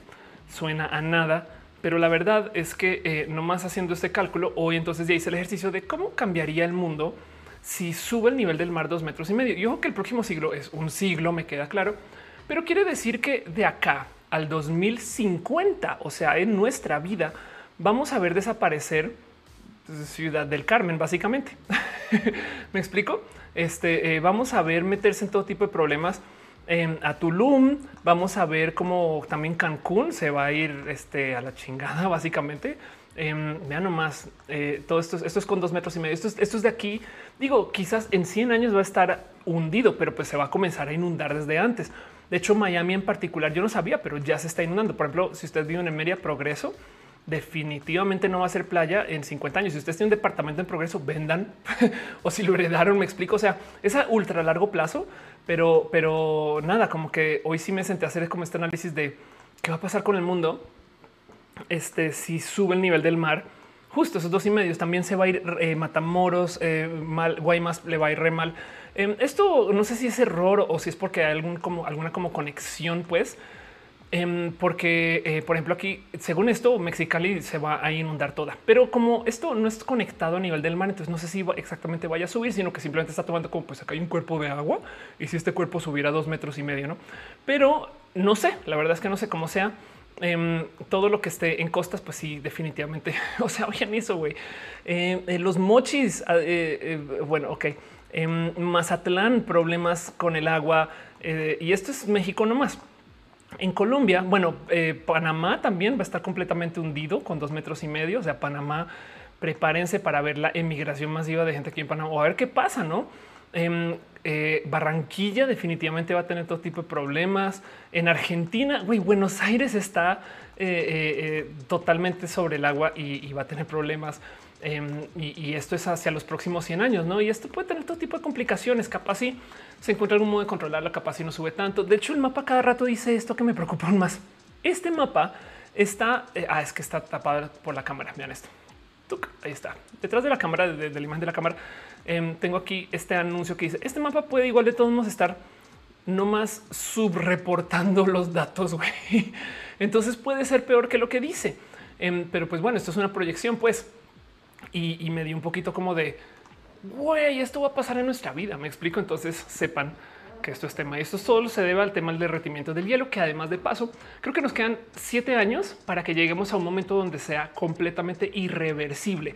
O sea, así ya logra, así paremos todas las emisiones, no sé qué, ya se habrá derretido tanto que se eh, como que dispara una como eh, como efecto como tipo cadena y de hecho pusieron un contador regresivo que creo que está en siete años ahorita en Nueva York. Pero bueno, dice que ponga. Ah, claro, ignora la paz.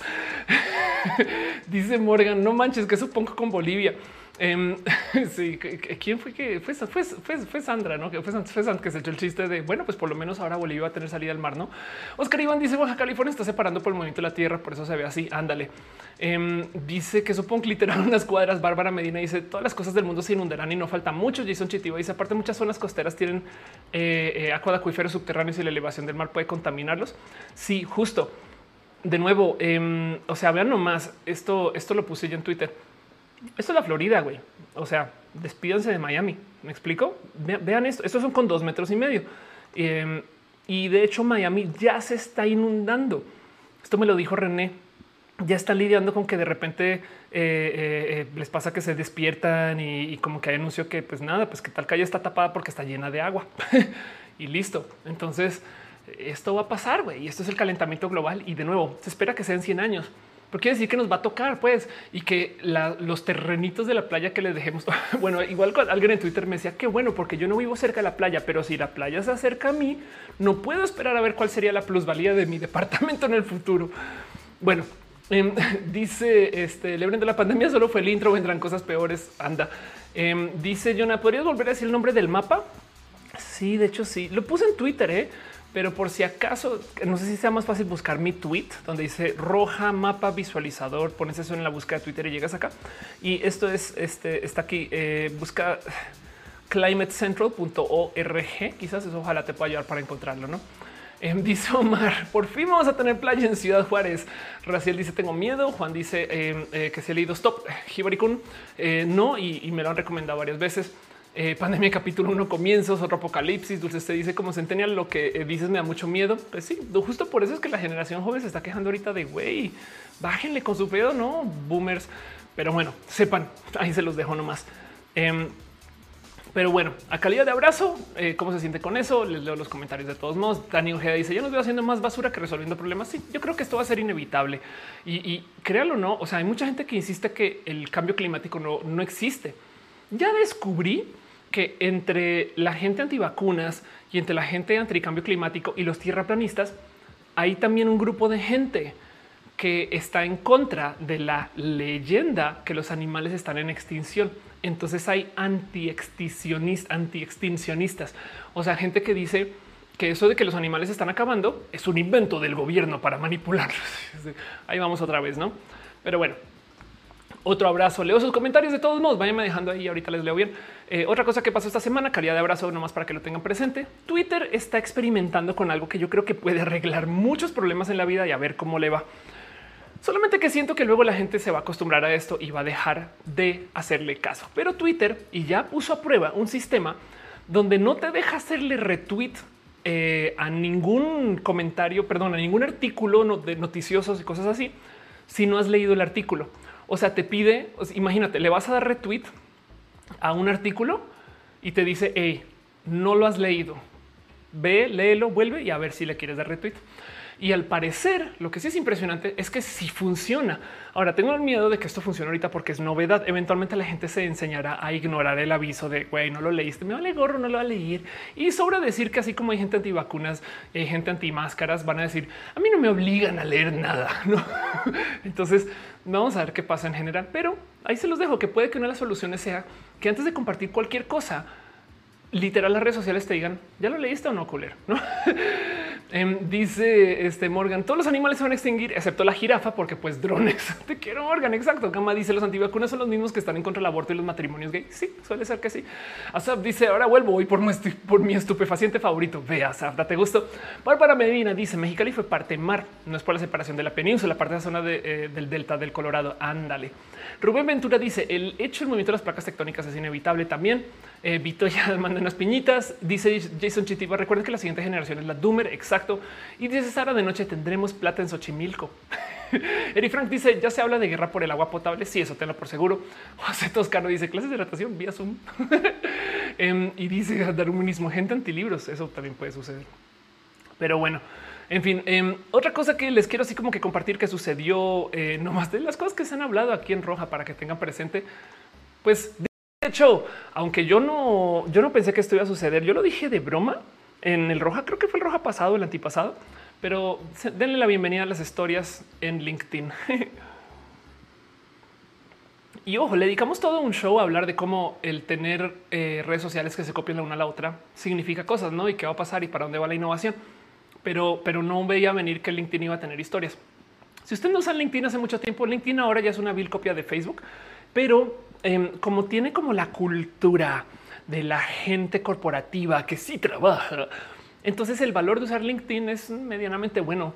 Em, solamente espero que el tener esas herramientas no lo vuelva más tóxico porque la gente lo vuelve una plataforma para publicar contenido y no una plataforma para hablar acerca de temas de trabajo, como que si logra mantener su cultura laboral mientras tienen todas estas herramientas, me parecería un logro espectacular. Pero de todos modos, sepan que ahora hay LinkedIn con historias y yo no sé qué significa esto. Saben como de oh, aquí celebrando el pastel de cumpleaños corporativo con mis otros seis compañeros. Dice em, Alfredo, ¿cómo se deja procrastinar? es una pregunta, eh, me va a tomar como una hora responder eso. Em, dice Cinef, he escuchado que bajar la temperatura por mínimos solares nos llega menos calor. Eso se llama invierno, sucede una vez al año y de todos modos una cosa eh, eh, este es lo que pasa como a largo plazo, otra cosa es lo que pasa cíclicamente cada año.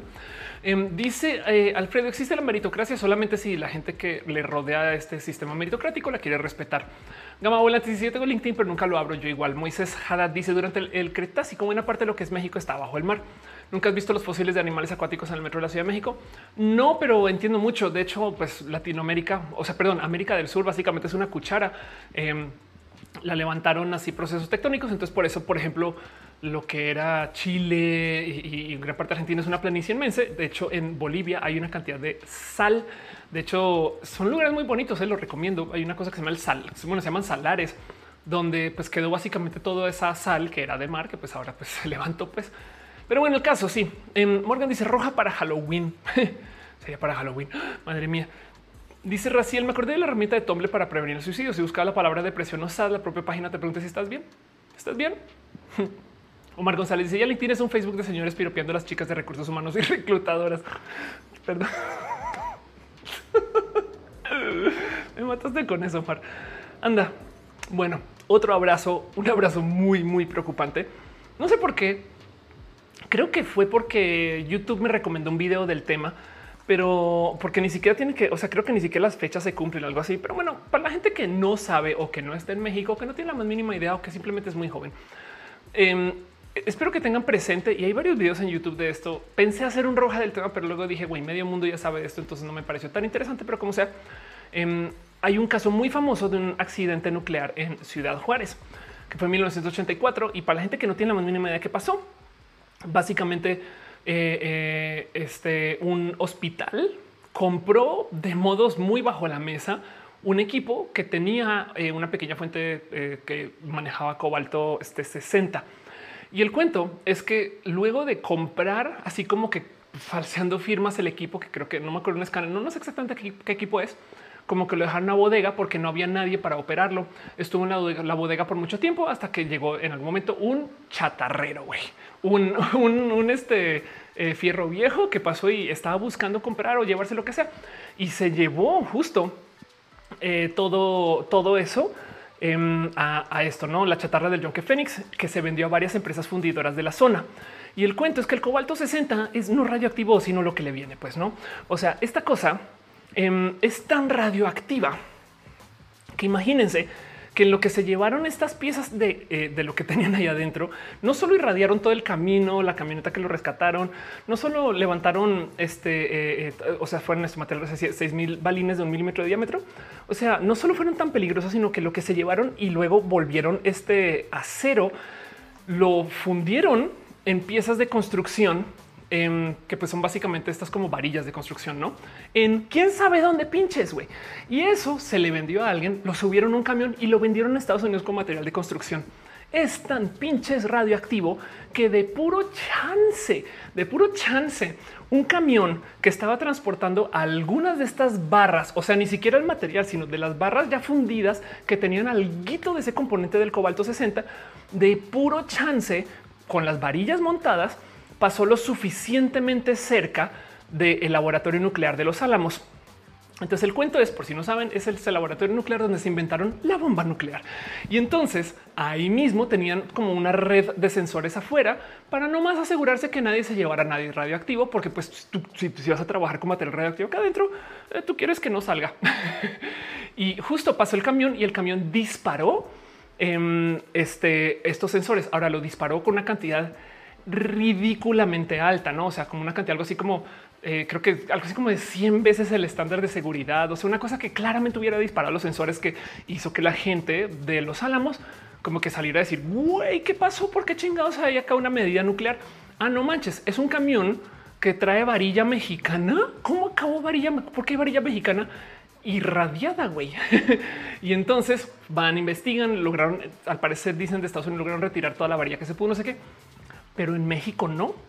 No solo Em, no solo no se sabe cuánto, o sea, en México no, hubo cómo levantar. De hecho, es bien triste porque eh, de repente como que los documentales que hablan de esto, pues en Estados Unidos tienen toda esta infraestructura de manejo de material radiológico. ¿no? Entonces tú ves como estas personas trabajando como esos trajes, no trajes de aliens y recogiendo las varillas, no sé qué. Y en México, güey, son vatos ahí como pues justo los chatarreros como que, ah, no manches, esta varilla está mala, no sabía, güey. y pues obviamente esa gente, pues saben, fue en el 84 también, había aún menos información em, y, pasan muchas cosas, pero el punto es que se construyeron una cantidad ridícula. De, hecho, hay una supuesta plaza em, este, en esto donde fue en, eh, en, Ciudad Juárez. Hay una supuesta plaza que se construyó con ese material radioactivo. Y, y, no se sabe qué más. O sea, capaz si esas varillas sí se usaron para construir un edificio en Monterrey y capaz si esas varillas sí se usaron para, saben, tantas cosas, tantas, tantas, tantas cosas.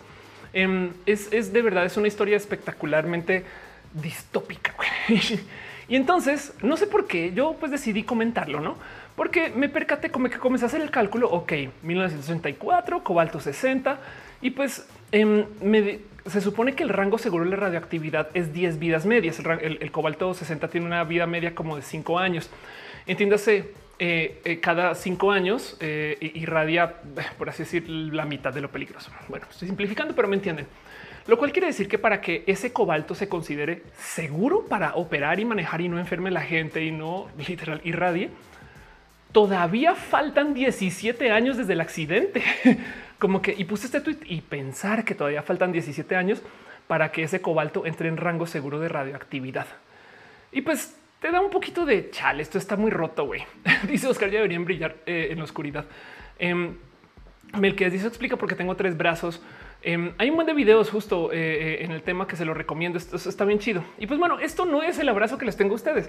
El tema es que yo puse este tweet, no como bueno, pues bueno, algún día ya esto saldrá y la gente dejará de estar recibiendo enfermedades y no sé qué lo habla, no leyendas legendarias en la historia de Cobalto 60. Sí, exacto. No todo el mundo está exacto. Leyendas legendarias. No, el motivo por el cual les traigo hoy la mención como abrazo es por esta preocupante, pero súper preocupante, este súper preocupante tweet que me dejas eh, Cintia, que me dice algo similar acaba de ocurrir en Sonora. Y yo qué robaron una máquina de radiografía industrial en Ciudad de Obregón y aún no se sabe nada de ella. No pinches mames. Eh, nos informa que a las 15 horas del 19, del 19 de septiembre se reporta robo de un equipo de radiografía industrial que de nuevo posee el, mismo centro radioactivo con el mismo anuncio, con la misma preocupación y quién sabe dónde chingados está, güey, me explico. Em, y entonces, si, eh, en fin, de nuevo, si se querían preocupar por algo, Ahí les dejo. Si la fuente radioactiva es expuesta o es extraída su contenedor y usted la manipula, tiene contacto directo con la misma durante unos minutos a horas, podría ocasionar lesiones permanentes. Asimismo, podría ser mortal si permanece cerca de la fuente radioactiva durante horas o días. Pequeño aviso de seguridad y CENER. Entonces les dejo que no solo está esta rarísima historia, sino que al parecer volvió a suceder. Entonces se los quería compartir a calidad de abrazo. Por si tiene más información de paso, no tengo más datos que esto, solamente que hoy como que repasé el tweet y fue de qué pedo con esto y no tenía la más mínima idea.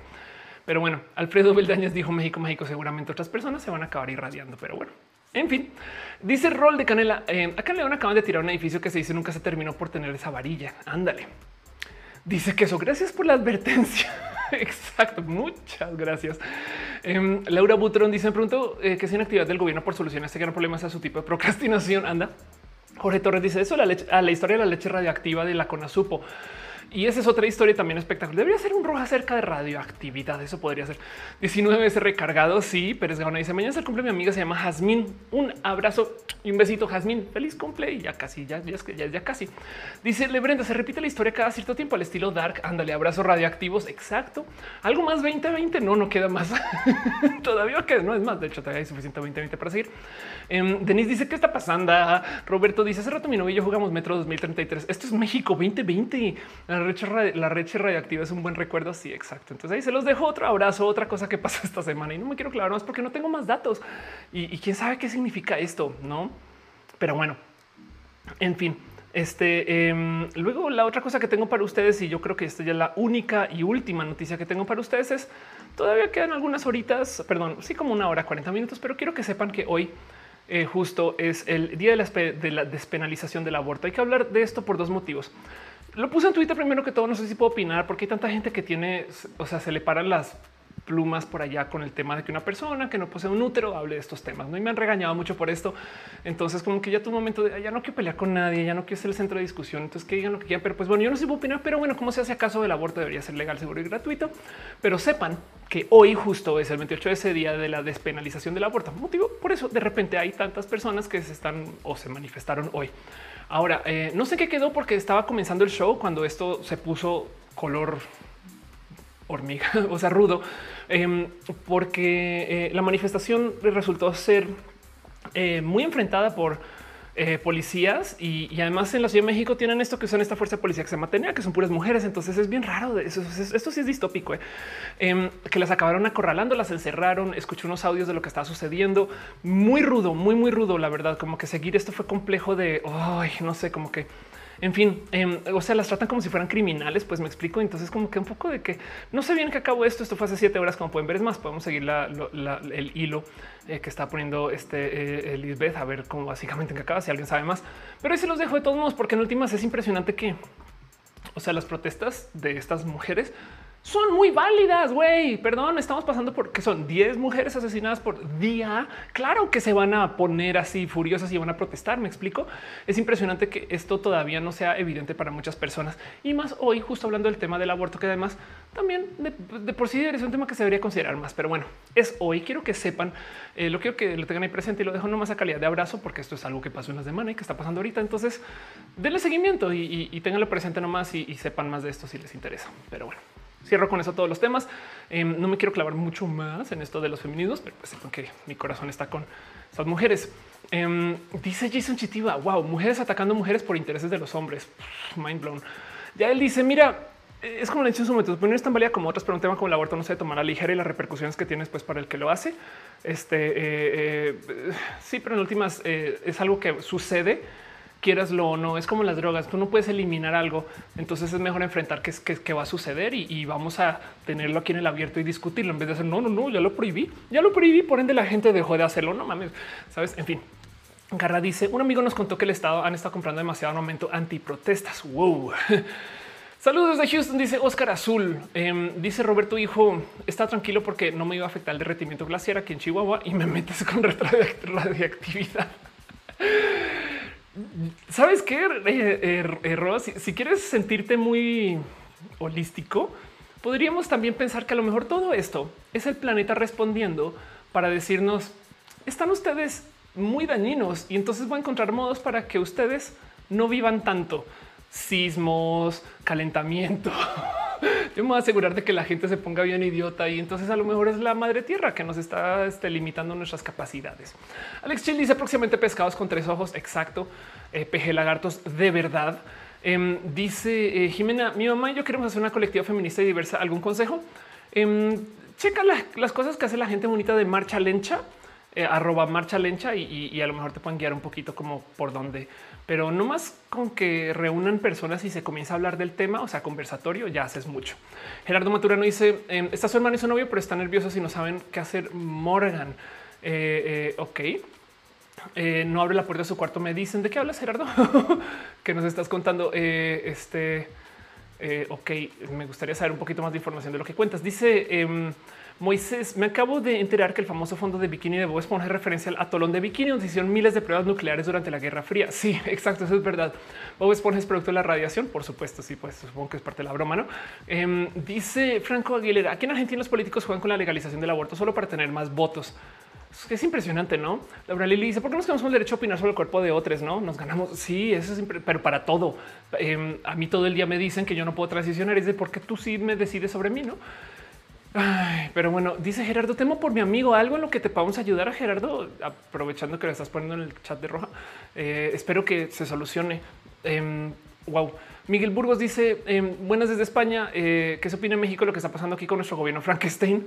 Em, sé muy poco, Miguel. Lo que sí sé es que hay una cantidad ridícula de eh, gente transodiante española que yo veo en redes y, y, mucha gente me dice es que en España hay partidos políticos que se dedican a sembrar el transodio. Y, ya eso es lo único que te puedo decir. Em, Marcos Beto, esa, es mi dimensión de conocimiento de la política española, que odian a la gente trans. Eh, Tato le gusta comer. Muchas gracias. Alanga Mesa dice: Y si los tornados, calentamientos, terremotos son el sistema inmune del planeta, puede ser. ¿eh? Hay gente que sí lo ha dicho, que el motivo por el cual el planeta ahorita tiene mucha más actividad, o sea, también los incendios, estas cosas.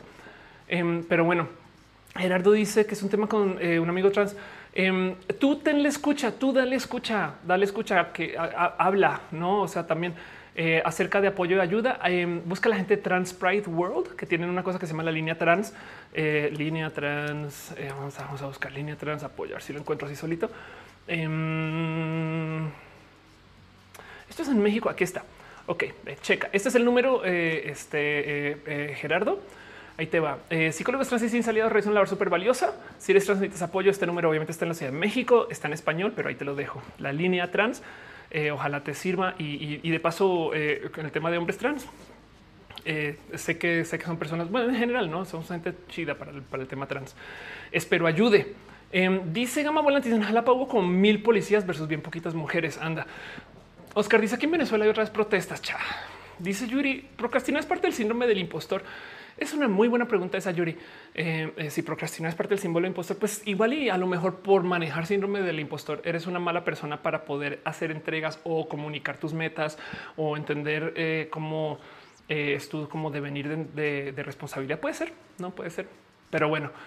Dice los gallegos, muchísimas iniciativas como el aborto, el calentamiento global, busca de la paz son usadas por los políticos para sus campañas, pero al final se logra muy poco. Al final cuenta gota sí. Y él dice em, eh, el fondo va más allá de temas eh, eh, particulares, hasta lo, he hecho lo que se arrepiente por hacerlo y por lo que lo hacen. Sí, pero en últimas es su cuerpo y sus decisiones. Ya él. Em, Jimena Raquel dice que los que están diciendo que el drag es ofensivo para las mujeres. Em, yo solía pensar así un poco hasta que entendí bien de qué va el drag. Es que yo no conocía a nadie que hiciera drag, por ejemplo, cuando pensaba en eso. Y, yo sentía que el drag em, hacía que la gente se confundiera acerca de las personas trans y las gentes, las gentes, no y las personas travesti. Luego conocí gente que hace drag y fue de no mames, y se me acabó en nada, en nada. Em, de hecho, tengo un video donde me disculpo de eso, pero del otro lado, en últimas, el drag no busca ofender a las, o sea, el drag va por otro lugar. Es impresionante pero, pero sí hay gente por ahí que en últimas les salta mucho las libertades de otras personas, básicamente, no?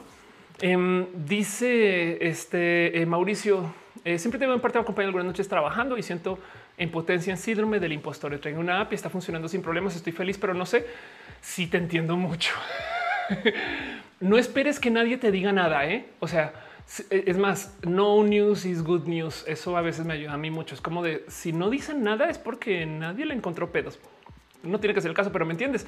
Broken Pirates dice todos y todes nacemos sin ropa y lo demás es drag y es verdad. Dice pasando alguna vez te das tiempo para chismes frívolos. No me sé nada ninguno. O sea, soy chismosa, sí, pero soy de lo peor para entenderlos y seguirlos. Y además me cuesta mucho hasta la música pop y, soy muy desconociente, la verdad. Nelson Coronel dice hace nada justo me invitaron a colaborar. Perdón, ya vuelvo contigo, Nelson. Me invitaron a colaborar eh, a un Instagram Live y, jugamos basta, no? O sea, stop si está, está, en México.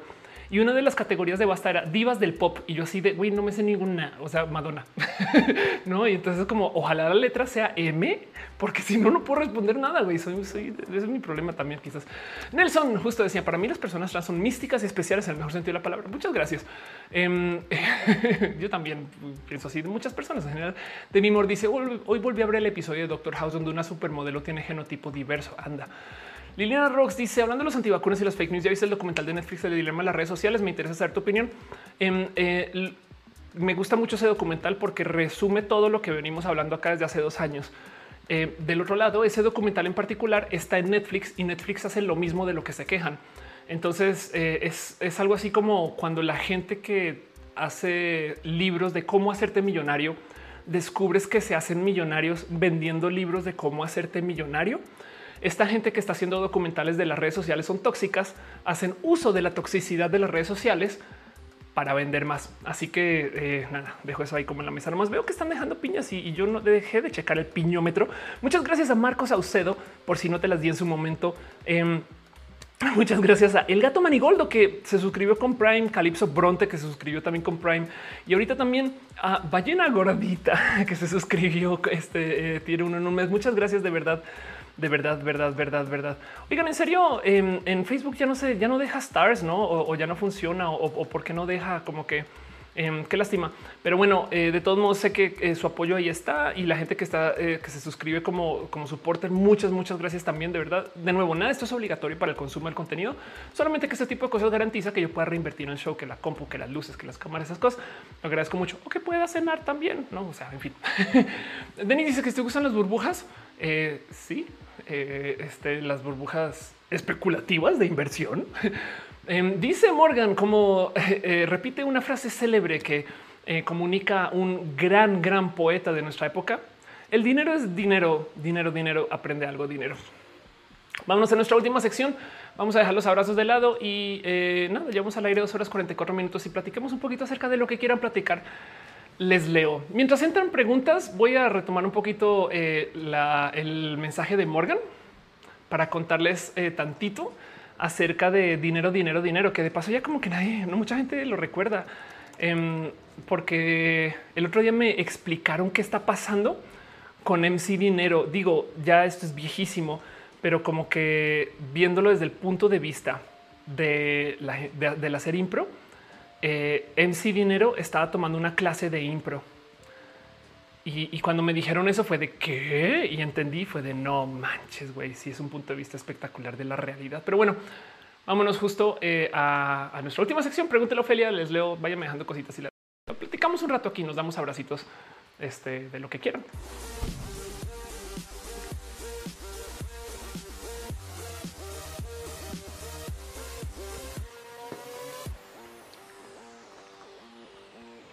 Pregúntele a Ofelia porque no todo roja lo puede, puede ser. Roja no es una ofeliocracia, pues. Este show se trata también de ustedes que vienen, se toma su tiempo estar acá y entonces, pues de eso, pregúntele a Félix un poquito de tiempo extra em, para nomás darnos un poquito más de cariño. Pero bueno, el dice yo también se, tampoco estoy de divas del pop. Ya veo ahorita con la historia de MC Dinero. David de Ferres se me hace contradictoria la serie de redes sociales en Netflix. Pues sí, aunque del otro lado estas cosas se tienen que informar, pues me explico, es como que, están, que la gente lo sepa, me parece muy bien. Sí me rompe un poquito el corazón que lo llevamos hablando en roja dos años, quizás tres, y, ahora que está en Netflix, ahora sí lo vieron, ¿no? Pero bueno, Netflix por supuesto que tiene más capacidad de difusión que yo, ¿no? También del otro lado. Mucha gente justo me ha escrito para decirme, güey, es de lo que veníamos hablando en roja desde hace tanto tiempo. Sí.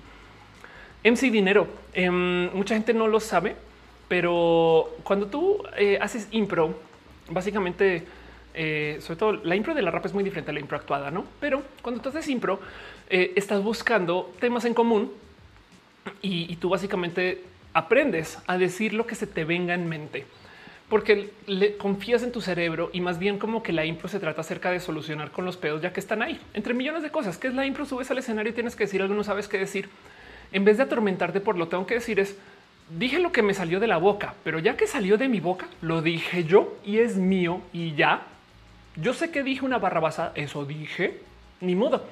Y entonces es muy normal que a veces de repente te trabes en un pensar, porque, porque es como, no que es un error de la impro, pero pues a veces subes al escenario y dices, quiero hacer una escena acerca de los cazafantasmas. Y lo primero que te dice tu compañero es, qué bueno este mundo moderno donde ya tenemos toda la tecnología para todo. Güey, ¿cómo chingados metes con eso en, en la escena que tú eres cazafantasmas? Y te quedas como pensando no sé qué. Y ese tipo de cosas por lo general arruinan un poquito el momento porque tú es como que lo metes con calzador, no? Oh, pues yo como cazafantasmas de vieja escuela eh, ya no sé exactamente qué hacer en un mundo con tanta tecnología, no? Como que, en fin, y, se vuelven escenas muy pobres, así que te enseñan como a ni siquiera tener pensado nada. Pues bueno, en este caso en particular, sube el MC dinero em, y, como que de repente dijo dinero y no sabía exactamente qué va con dinero. Entonces está haciendo asociación libre. Por eso lo próximo es que comienza a decir la, realeza, este, eh, eh, los monarcas, o no, me acuerdo exactamente qué es lo que dice, pero comienza a hablar acerca de gente rica, porque está haciendo asociación libre de qué más va con dinero, qué más va con dinero. Además, como es rap, tiene que rimar. güey. Ahora, en el rap hay un modo muy fácil de improvisar de tal modo que todo te rime, que cuando no sabes, no? Eh, no más, por ejemplo, las palabras que acaban en ir, salir, venir, concluir, no todo eso rima, pues no. Entonces, si tú logras atar la frase de tal modo, pues que dices voy a salir después de que esto que hice me lleve a concluir cuando pueda venir, no? no sé, rimaste pues. Y entonces en la improvisación se te salen las cosas, pero aquí el pobrecito pues está, como que literal ensayando y lo único que puede decir es dinero, dinero, dinero, dinero, dinero. Y el otro entonces como que es de bueno, a ver, y le están dando chance para ver si se le ocurre algo más. Por eso es tan raro todo este momento de, pero ¿por qué nadie reacciona, güey? Y es porque el güey como que se trabó con la idea de que quería rapear del dinero. Eh, eh, y ya, y, luego entonces cuando comienza a hacer asociación libre se vuelve aún más raro y nadie entiende exactamente qué chingas está diciendo. Muy divertido de seguir, pero cuando me explicaron que era eso, un ejercicio de impro fue de, ah, no mames. pero bueno, em, en fin, eso es mi lectura de dinero, dinero, dinero. Leo ahora sí sus comentarios. Em, dice Carolina, ¿has visto el documental La píldora roja? Eh, desmonte el feminismo actual y se me hizo bastante raro. El mero concepto de la píldora roja me choca desde su nombre porque red pill es lo que se dice de cuando tú conviertes a una persona a ser trompista, o sea, a ser derechista de Trump. Pues, o sea, si, tú te pones esas, gorras de maga, eso que le pasó a Pati Navidad, a esa gente se le llama red pill, porque se supone que es como en la Matrix, la roja te despierta, pues, y entonces eh, em, que además la Matrix era una gran analogía de las transiciones. Pero como sea, el punto es que eh, eh, me asustaría mucho un documental que se llama La píldora roja porque suena propaganda política. Dice, pero es que me recomiendas para amar la física. Híjole, el asombro, series de ciencia ficción, quizás em, eso sí, sí te puede, si te puede ayudar un poquito. Eh, la física es muy abstracta, no? Entonces de repente te estás rompiendo así la oh, cómo funciona el electromagnetismo, no? Y es como no manches. Pero si le aprendes a nerdear a cositas, em, yo, por ejemplo, tengo un libro de Richard Feynman. Ahora puedes ver videos de Richard Feynman. No sabes como que también ver como el tema de los hobbies de los físicos, estas cosas. No sé, puede ser. Rock and Pirates dice: eh, Espero que todo salga bien eh, con valiosas para ti. Ándale. La monarquía española te ataca. Ah, y justo no hay error. No hay error. Es una clase que te dan en la impro. No hay error. O sea, si tú te subes al escenario y resulta que si dices yo como Ghostbuster de vieja escuela, no sé qué, si te castigas, no, no, no, mentiras. Yo no soy Ghostbuster. Eso es peor. Entonces en la impro te enseñan a todo el día a decirte internamente no hay error. Mis ojos lo dicen en voz alta. Perdón, gracias por recordármelo. Claro. Otra cosa que dices no hay error. No hay error es una lección de impro. Es, simplemente eh, se está diciendo no pasa nada, no hay error, no hay error, no la cagué, no la cagué, no la cagué. Dale, tú sigue, tú sigue. Estamos peloteando, no hay error, no hay error. Pero bueno, lo dice que es un progresista. Es una buena pregunta, pero a mí me divierte mucho cuando a mí me lo dicen en negativo. Tú que eres progre y yo, y tú que pues estás orgulloso de ser regre o cómo es eso. Em, dice Alfredo, la píldora roja es este live. Fausto Ceturino es el miércoles que viene, toque mi propio cuento. Estoy muy nervioso, aunque es por Zoom. ¿Algún consejo para hablar en público? Ensaya como desgraciado, Fausto. O sea, lee los 100 millones de veces para que cuando ya lo estés leyendo, ya no lo estés leyendo. En el peor de los casos, grábate y preséntaselo a alguien antes, ¿no? En fin, Kevin dice que mañana lo ven recalentado muy bien. Juan Arias dice, ¿sabes algo sobre la mujer trans que mataron en Colombia? Esa es la que le dieron un balazo en la cara, ¿no? Sé muy poquito, vi unos videos muy horribles. Em, me dio mucha rabia que los medios, como siempre, hablaron de el hombre que se autoidentifica o su alias. Eso es de, güey, ¿qué les cuesta decir es una mujer y ya? Pero bueno, Marce Campos dice, en mi tesis hablo de la construcción de la realidad. Me encantaría saber tu opinión acerca de la realidad. Hoy vi un documental este, acerca de de qué era el documental. Es que estoy viendo muchas cosas del espacio ahorita. Eh, hoy vi un documental acerca de eh, ah, ya me acuerdo. Era Story Musgrave. Es una, es un astronauta que con quien yo hablé hace muchos ayeres, porque si tú ibas al Cabo Cañaveral en su entonces, o sea, donde está la NASA en la Florida, a veces te daban chance de cenar con astronautas. Esta nerda eso hacía a veces porque no tenía amigas. Y entonces yo iba a cenar con astronautas y uno de estos con los que cené es Story Musgrave. Story Musgrave es una persona espectacular em, porque es como el niño rebelde eh, del mundo de los astronautas, pues no está viejito, pero Story Musgrave, eh, no, pues, literal. Eh, o sea, tiene una historia requete bonita. De hecho, no tiene grado, o sea, como que no fue a la seco, no tiene prepa. Em, y, resultó que ahora tiene como algo así como seis doctorados ad honorem y no sé qué. O sea, es una persona muy lograda, ¿no? Y el caso. Y en esas, en algún momento está hablando justo acerca de la realidad, cómo la vivimos. Y él dice, nuestros ojos pues perciben, pero alucinamos la realidad de nuestro cerebro y fue que pum, tiene toda la razón. Y si es verdad, luego vas y miras todos estos estudios acerca de cómo nuestro cerebro procesa la realidad y la mitad del proceso de cómo nuestro cerebro ve las cosas es vía el cómo la alucina. Entonces, eh, acerca de qué es la realidad, la mitad es nuestro cerebro alucinando la realidad, no? En fin, Chaleguirre dice cuánto veremos a nuevo haciendo stand cuando el mundo nos está acabando y tengamos escenarios. Sería muy chido. Eh, la verdad es que ahorita no hay escenarios de nada, de nada. Jess dice qué opinas de los adolescentes de 15 y 16 que están hablando del feminismo. Qué bueno, qué bueno. De hecho, no solo las adolescentes, eh, no hubo a ver escuela, marcha feminista. ¿Cuándo fue esto? Es que hasta apareció, hasta Chumel lo mencionó. Em, una escuela eh, es, imposible buscar esto. No me acuerdo qué escuela fue que, que unas niñas chiquitas hicieron una pequeña marcha feminista eh, en la escuela eh, y no me acuerdo ni siquiera por qué, pero me acuerdo que hasta, hasta Chumel lo mencionó. Pues qué bueno, qué bien que la gente sea más parte de los movimientos y que entienda y que se convive en sociedad y que se platique. Los movimientos tienen que crecer porque son nuestra conversación entre nosotros. O sea, estos movimientos no son inválidos. Pues empezó están dice en Tijuana la policía levantó y se llevó a carros sin placas ellos sin identificarse a manifestantes por lo de Ayotzinapa en este país manifestarte en contra del estatus es un peligro de ser desaparecido. Eso es verdad, tienes toda la razón y es horrible. Em, dice José que si leo manga, hace mucho no leo manga, pero sí, cuando de tener tiempo. Víctor Olivares dice cómo se llama ese estudio de cómo el cerebro procesa las imágenes. A ver, eh, este we hallucinate reality. Si lo encuentro, es que creo que creo que fue esta una plática TED. De hecho, mira, aquí está. Más que un estudio, checa esto. Em, hay una plática TED que se llama Tu cerebro alucina la realidad y su conciencia. Eh, es del 2017 eh, por Anil Seth y justo habla de eso, de los procesos que llevan a que nuestro cerebro realmente no está observando la realidad, sino que la alucina. Y si lo piensan, es verdad, el ojo ve la mitad de la historia. es más, el ojo ve todo mal. Todo está desenfocado, menos una zona en, en particular. Hay un punto muerto. El de los datos que el ojo le envía al cerebro, hay una zona que no podemos ver, un punto muerto. Y luego para rematar está al revés y borroso y manda dos datos al tiempo porque hay dos ojos y el cerebro todo eso lo recibe, lo procesa y nos da una imagen que es lo que llamamos visión. Y es de no mames, evidentemente el cerebro se está inventando uno que otro dato, nomás para que podamos dar como un sentir de que estamos viendo las cosas como las vemos, no? Así que evidentemente tiene que ser alucinado. Pero bueno, eh, Dice Tirme Shu, ¿algún consejo para encontrar una carrera que me apasione? Hazlo al revés, busca el que te apasiona y luego ve cómo qué carreras hay en eso. Y si lo que te apasiona, y no descartes nada, mente abierta. O sea, si lo que te apasiona es hacer pasteles, hay gente muy lograda en el mundo de la pastelería. Pues Ferry Hero eh, está cumpliendo años. Muchas gracias. Gracias por dejar tu amor. ¿Y por qué me dejas tú a mí un regalo si es tu cumpleaños? ¿Qué te pasa? Te los devuelvo. Mentir. Ustedes aceptan mucho y más bien te los doy a cambio de abrazos, pero gracias por la mención y, happy birthday. Gracias por ser parte de esto. La neta, la neta, neta, neta. George Hemi también veo que se suscribió en Twitch. Muchas gracias de verdad. Em, eh, eh, feliz cumpleaños y gracias por estar acá. Siempre soy tu fan.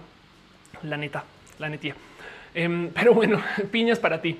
Dice eh, si cierro un ojo, imagínate, si cierras un ojo todavía estás viendo lo que ves, ¿no? Es impresionante. Tato Sevilla dice, em, todo lo que vemos es solo real para nosotros. Sí, de hecho sí. Eh, que dice, a mí me dio cosa que alguien me dijera eso, que alucinamos la realidad para decir que las víctimas alucinan los abusos y crean memorias falsas. todas las memorias son falsas si lo piensas. ¿eh? O sea, eh, lo que guardamos en nuestro cerebro en últimas es eso, un tantito de lo que sí sucedió. Y de hecho es posible que estemos guardando cosas en nuestro código genético también, pero bueno, es otro tema. Dice 87, ¿existe una caballerosidad en el 2020? Eh, em, sí existe. Lo que hay que eliminar la caballerosidad este, misógina. Pues si tú le das una ayuda a una mujer por ser mujer, eso es misógino. Si tú le das una ayuda a una mujer porque es tu cuata, eso no es misógino, muy diferente. Y sobre todo si es con, si es con consenso. Em, eh, y, porque a, mí me sorprende que muchos güeyes me dicen, ¿por qué ya no se puede ser caballero? Y es de, a ver, ¿le darías tú tu chamarra a tu cuate si, si tu cuate tiene frío? No, solo a las mujeres. Y es de, entonces no lo estás haciendo por buen pedo, güey. Em, dice Ana Canet, yo no aguanto la cuarentena, estudio actuación en Casa Azul. Ay, lo siento, lo siento. Mucha gente que está como tú, Ana. Eh, ha sido muy difícil la modalidad online. ¿Algún, algún consejo off? Em, eh, iba a decir este eh, máscaras y ver a tus amigas. Sabes que yo por un rato trabajé impro unipersonal. Es un reto, pero es diferente hacer las cosas online. Sabes? Que te digo, la, verdad es que no hay escenarios ahorita, Ana. Es, horrible eso, es horrible por los millones. Yo estoy de acuerdo, la modalidad online eh, es algo que debes de saber manejar porque en últimas, si tienes una buena presencia digital, te va a ayudar en el resto de tu carrera. Pero, pero entiendo mucho tu situación y como no hay nada, no hay nada. Entonces, eh, quizás puede ser un tema de con mucho cuidado y mucho control, amigues, y entonces hacer eh, ensayos y hacer este eh, cosas presenciales con mucho cuidado, porque es exponerte, pues, o sea, no te presentas, pero por lo menos ya trabajas actuación a nivel taller y, sabes que tallereas, pues, o sea, que sea en serio. Eh, Ulises, quien está acá, muchas gracias. Eh, soy tu fan mil veces y quiero que te todas tus fotos en, no sé, en fin, en fin, me gusta tu música. Para el que está pensando en su carrera, investiga lo que es el Ikigai. Te puedo dar mucha luz en eso de encontrar tu, vocación. Ok, Ikigai. Espero que se pronuncie así. Gracias por estar acá. Soy En fin, eh, Rubén dice que onda con videos de querer normalizar la pedofilia. Eso no está bien, no está bien. Estoy de acuerdo. Muchas veces, porque aparecen tanto em, esos videos, eh, de hecho, son hechos por gente que está en contra de la gente LGBT y nos quiere asociar con la gente pedófila. Y entonces eh, los presenta como es como es muy evidente porque no salen nunca a decir quiénes son, pero o, existen personas pedófilas que quieren ser parte de la diversidad. ¿Quiénes son? Güey, denos un nombre, no? Y nunca lo hacen. En fin, este Saúl de Vega, dice que soy polímata. Este eh, eh, podría, pero no sé si considerarme igual. Y Werchon dice: Yo entiendo por qué hoy en día la gente toma tantas fotos y videos. Ciertamente lo que quieren es guardar un recuerdo de lo más cercano a la realidad. Sí, la verdad es que sí. Hay millones de motivos por los cuales a mí me gusta mucho eh, que la gente quiera documentar todo, porque entonces eh, te obliga a estar muy presente en muchas cosas. Es más, de nuevo, volviendo a las historias de Story Musgrave. Story Musgrave es muy buen eh, fotógrafo y astrofotógrafo, pues. Y él decía, cuando tú vas en un vuelo, porque en los vuelos él tiene muchas fotos muy buenas. Cuando vas en un vuelo y estás en el vuelo, lo que ves es lo que vives y se te pasa. Pero si tienes la cámara enfrente y estás buscando qué fotografiar todo el día, tu vuelo es infinito y dura un chingo y todo es interesante. Y eso, lo único que eso lo ganas por tener la cámara en la mano. No es mala observación. Ana Canet dice gracias por hacernos compañía. Gracias a ti por estar acá, Ana, la neta. Este y ojalá Casa Azul vuelva bien chido y, la, va a volver. Es más, es un hecho. No más que ahorita, pues sabe la pandemia, no? O sea, es como que muchas cosas se están rompiendo ahorita, pero acá seguimos. Entonces eh, eh, te lo prometo que van a volver a aparecer. Sabes, como que yo ya había muchos teatros quebrar, pero pues porque no va nadie, pero apenas la gente comienza a ir, se van a volver a formar y quién sabe, a lo mejor se forman, esperemos más chidos. Pero bueno, em, dice Gerardo, ¿por qué la gente chida siempre trata de irse? porque no disfruta la vida y a los que les queremos? La verdad es que la depresión es real y la, vida a veces es muy compleja. Y entonces una vez vi a alguien dar una entrevista acerca de cómo parte del problema del suicidio es que nos enseña que eso es una salida. Pero del otro lado es una negociación que hay que tener. ¿no? Entonces estoy, es, bien rudo eso y te entiendo mucho tu situación y lo que estás diciendo. Em, solamente hay que tener en cuenta que pues por eso es que es por eso que hay que hablar de la salud mental y por eso es que hay que hacer redes de apoyo y por eso es que no sé, en últimas, lo más difícil cuando eres una persona en la diversidad es que te sientes que eres la única persona y combatir eso yo creo que ayuda mucho. Por eso yo acabo todos mis videos diciendo escríbanle a alguien de la diversidad. Díganle que no son las únicas personas del mundo. Eso para mí es importante por eso mismo. Pero de resto, pues, ¿qué te digo? Eh, es, complejo, pues, y lo siento mil. Musicarina dice, me encantaría tomar fotos, pero no busco la foto perfecto retratos. Me gusta capturar momentos fugaces y felices. Eso también es muy bonito. Otra vez le decía a alguien que en Instagram el mero hecho de que tú sonrías a la foto implica que la foto ya, es falsa. No, si tú crees que tu foto no es falsa porque no usaste filtros, si le sonreíste a la foto ya es falsa. Entonces, qué bonito que te guste levantar fotos cándidas. Gama Volantis dice cuando eres inteligente eres más depresivo. Este hay la parte del suicidio. Sí, y sí es verdad. Hay una correlación entre inteligencia este, y depresión y entiendo por qué. o sea, cuando te enteras más de todas las cosas que pasan en el mundo, de repente te da un poco de güey, el mundo está horrible. Em, en fin, Olga Acevedo dice subjetivo. Eh, Adam 91 dice que crees que necesita un progre sin ser respectivo para tener una sana y armónica convivencia con un no progre sin que necesariamente ninguno se mueva de su posición. eso tal no existe. El problema es que la posición progre es incluyente y la posición que no es progre es excluyente. Entonces no es culpa de la gente progre. Me explico más. Em, la gente progre busca la diversidad, pues entonces la idea es que podemos convivir sin importar de dónde vienes, quién eres y cómo estás, etc. Mientras que eh, la gente que está en contra de que eso suceda son personas excluyentes y quieren que el mundo sea solo a su visión. Por eso es que la gente conservadora, o sea, no progresista, porque progresista es justo no conservar, sino ignorar las cosas del ayer y progresar hacia lo que viene. Em, y entonces la gente conservadora lo que quiere es que las cosas sean como eran ayer. El problema es que ayer las cosas eran racistas, misóginas, hechas para hombres blancos, este, eh, capitalistas. Me explico. Entonces, por eso es que a veces da tanto miedo que alguien, pues de repente diga no, tenemos que destrozar tus esquemas de poder para que la gente pueda vivir en igualdad, equidad, etc. Y en eso, en el punto, desde el punto de vista progre, está permitido ser una persona religiosa. Pero desde el punto de vista de la religión y de la gente religiosa, es muy normal enseñar que tú no puedes ser sino heterosexual y de este modo y no puedes transicionar. Entonces la gente excluyente son las personas del problema de la convivencia. Porque del otro lado, yo, por ejemplo, no puedo dejar de ser trans y no puedo dejar de existir. Entonces, ¿cuál es la negociación ahí? Ninguna, pero yo estoy dispuesta a permitir que cada quien viva como le dé la gana, siempre y cuando no sean intolerantes. Entonces, en la posición conservadora hay mucha intolerancia y, y, por eso es que no se puede convivir a menos que la gente intolerante deje de ser intolerante. Y ese es el problema, que no quieren porque eso implica que van a perder privilegios, básicamente, porque, porque, eh, en fin, porque, pues, ahí, porque saben que oprimen. Por eso es que les da miedo que la gente sea libre porque entonces se sienten oprimidos.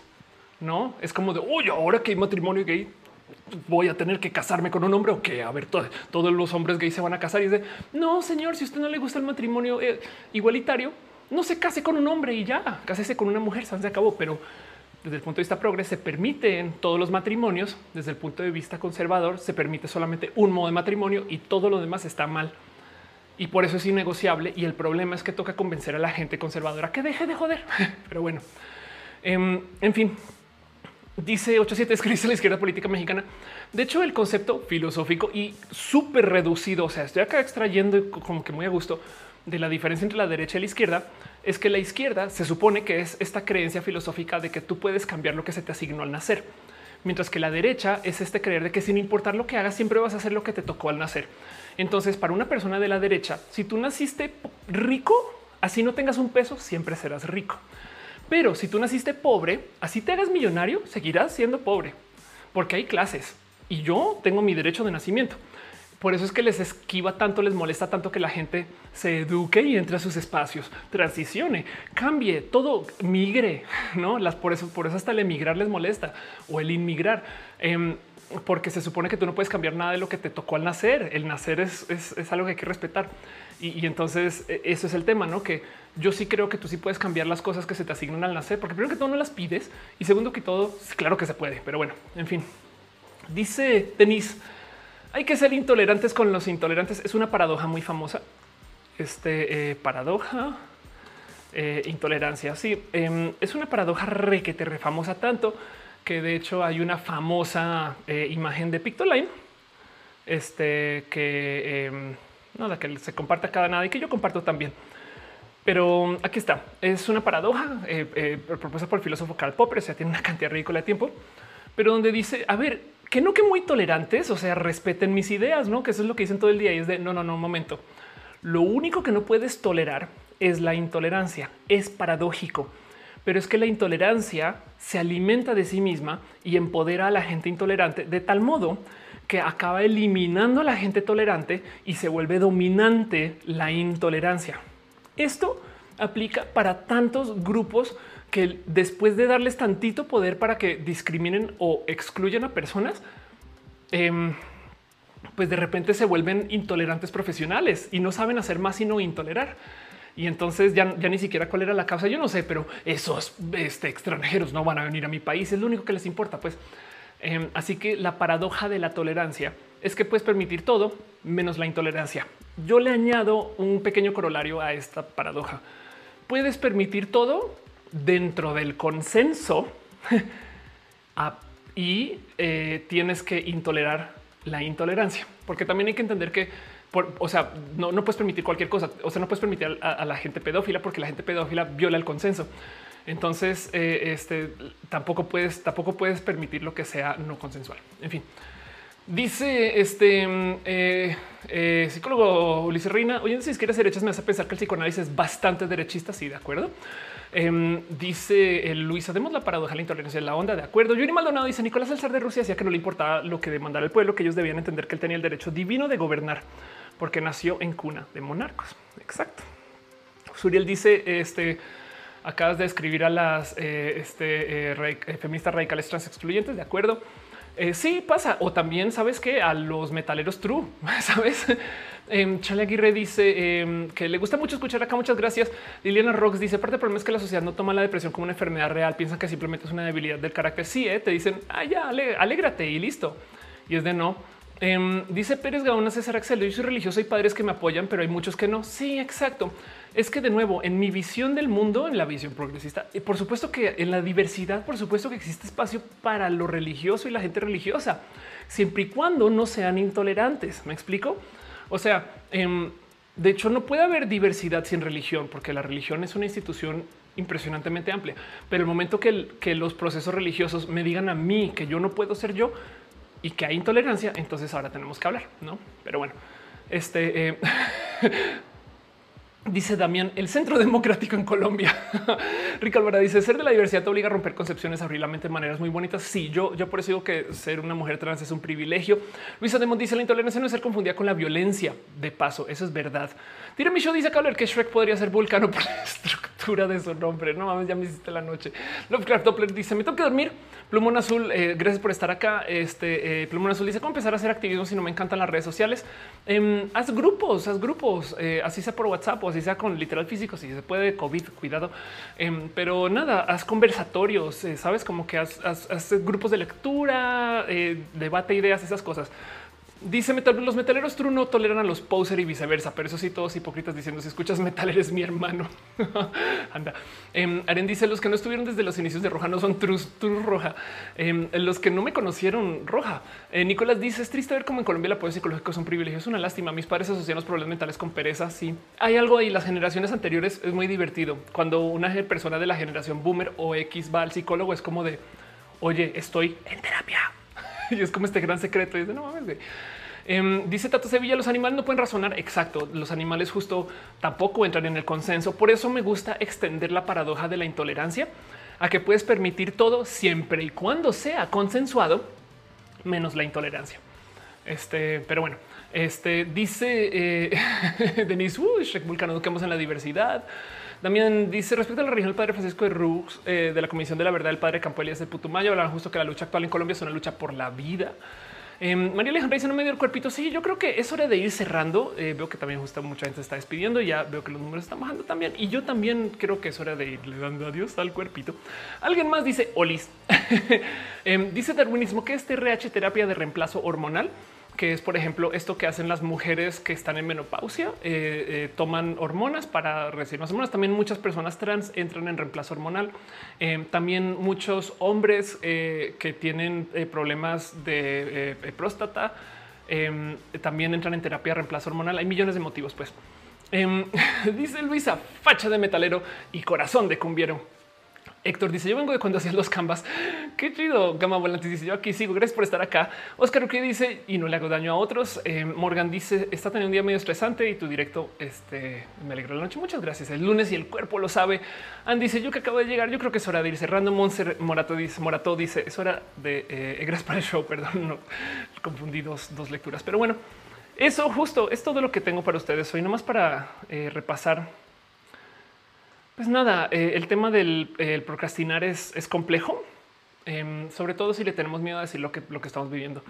eh, mucho de lo que está relacionado al procrastinar se puede solucionar si nos metemos a la cabeza el imaginarnos acabando las tareas, por así decir. Pero no, nos podemos, no nos podemos imaginar acabando las tareas si no si son mega tareas.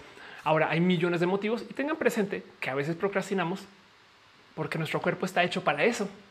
El procrastinar es nuestra naturaleza, como le ven.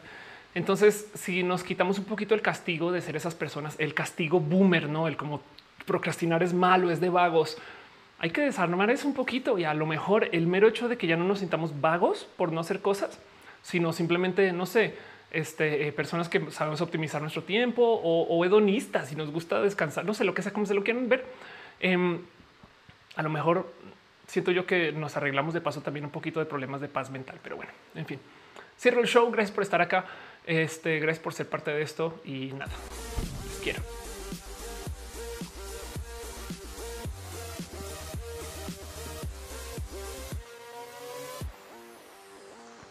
Es lo que es este show. La neta, me gozo mucho. Dice Nicolás García Mejía. En conclusión, procrastinar es una mentira del capitalismo y no voy a negar esa mentira o esa verdad de lo que estás diciendo. Muchas gracias. Entonces, ahorita este show es muy chido porque ustedes apoyan y colaboran a que suceda. Y la verdad es que aprecio mucho a la gente chida que deja su amor y su cariño financiero. Gracias por apoyar desde su amor, em, porque en últimas esto hace que yo pueda seguir funcionando. Pero bueno, y quiero un abrazo súper especial a la gente que dejó sus abrazos financieros. Ojo, no es obligatorio que lo hagan para los consumos del show. De hecho, el show está hecho y diseñado para que todo el mundo lo pueda ver en cualquier momento, pero ese dinero ayuda a que pueda tener acceso a más hardware, micrófonos, estas cosas. Y lo he hecho. La gente que sigue roja desde hace rato ha visto que yo cambio roja cada rato porque nada, me encanta mejorar la producción del show o de mí, pero para el show o la investigación. Un abrazo a Emanuel Kemu, a Atala Romero, a Cristian Rodríguez, a María Elena Martínez y a Marcos Saucedo, quienes dejaron sus abrazos en el YouTube. Un abrazo a George Mick, eh, a Ballena Gordita, a El Gato Manigoldo y a Calipso Bronte, Felipe Vampire, que se suscribieron este, en Twitch y en este Facebook. Un abrazo a DC Morga, eh, Bella, quienes este, están como supporters. Muchas, muchas, muchas, muchas gracias. De paso, también abrazo súper, súper especial a la gente que está en el Patreon Arturo, Alear Navarro, lógicamente, Javier Tapecho, Cuevas Aflicta, Ignis 13, Francisco Godínez, Jair Lima, Jair Lima, Trini P, Ariel R. Ya esos son señas del cansancio de Ofelia un poquito. Pero bueno, muchas gracias. El Gallegos deja un abrazo financiero. Te quiero. Gracias. Piñas para ti. Piñas, piñas, piñas, millones. Eli Frank dice también hago animaciones de quienes este, eh, defienden el humor negro usando este humor, tomando todo lo que supone que defienden. Eh, eh, puedes, sí, exacto. Sí, te puedes, no para pues a ver si es comentario, el comentario es eso, no? Pero bueno, en fin, Em, ¿Quién dice gracias por la compañía? Eh, este, gracias a ti. Dice eh, Merano, Meranonimoc. Dice gracias por la compañía. Gracias a ti, Meranonimoc, por ser parte de eso también. Un abrazo también súper, súper especial a la gente que es, este, es member en YouTube, que quiere decir que también están dejando su cariño y su amor. Pues cada mes, no? Pues bueno, ¿cómo se Gabriel Mesa, Tato, Sori, Frank Núñez, Lalo Paván, Magdalena González, Rafita Barrera, Rodrigo Pérez, Gibran Rivera, Freya Alcántara, José Cortés, Jesús Dionisio, Victoria Núñez Páez, Yolanda Suárez, Joe Cafeína San, Víctor Hugo, Curiel Calderón, un abrazo a María Emilia, Gerardo Maturano. Eh, espero que las cosas, Gerardo, se solucionen y si no, escríbeme por redes sociales a ver si podemos hacer algo, pero eh, la línea trans está ahí y te puede ayudar mucho. Un abrazo a Ricardo Ortiz, Lucero Quilla, Ferry Hero. Feliz cumpleaños, Ferry Hero. Un abrazo a Pasos por Ingeniería, Shelly Medina, Afroita Borracha, House of Science, Carlos Soto, Sinaí Morelos, Jenny Ramírez, Ana Velasco, Lu. Eh, de hecho, Sinaí Morelos está como nutrióloga vegana. Mike Lugo, Ale Galván, Jair Lima, Perruno H, Cat Girl, Jessy La Pastela de la Cocoa, Val Valentina, Sam Silva Flores, Luis Maclache, Pablo Muñoz, André VT, Lema Salud, Carlos Como, Brenda Pérez Lindo, Luis Gutiérrez, Tigresa Letal, Aranzat Seisen, Mariana Rom Galvez, Oscar Fernando Cañón, Mogli Can, Fabián Ramos, Aflicta, Arturo Ale, Edgar Riego, Nardo Tejeda. Gracias por ser parte de esto desde su membership y la gente chida que está suscrita al Twitch.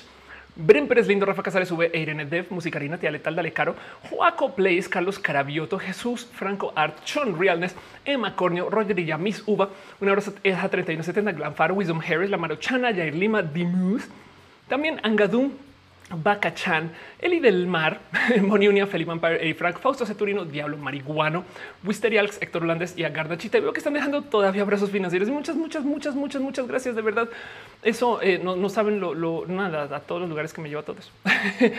este, pero bueno, un abrazo y chico Chami, quien deja su amor. Este, eh, un abrazo. Eh, ¿Quién más? rol de canela sueco. me divierte mucho porque el rol es sueco, la canela no. un abrazo, Patricia Benítez, que deja un chiva. Em, este que es un chiva muy amoroso, la verdad, entre todo. Muchas gracias. Em, dice Naruto Naruto off. y así. Piñas para ustedes. Dice si voy a abrir cuenta de Twitch solo para ver roja. Uh, y siento que sin querer te acabo de meter a un vicio horrible. Pero bueno, em, eso, eh, eh, la gente chida que ha dado su, cariño y su amor. Naruto Naruto se falta yo. Estoy leyendo en este, eh, lo que tengo aquí en la lista de abrazos financieros, estas cosas.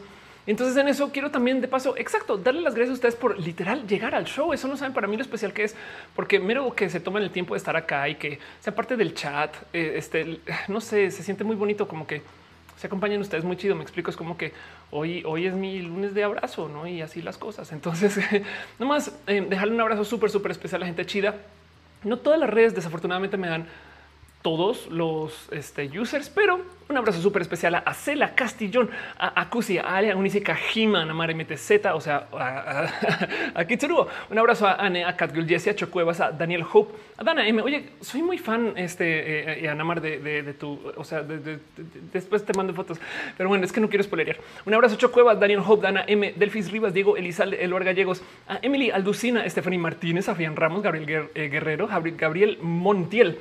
Gabriel Montiel.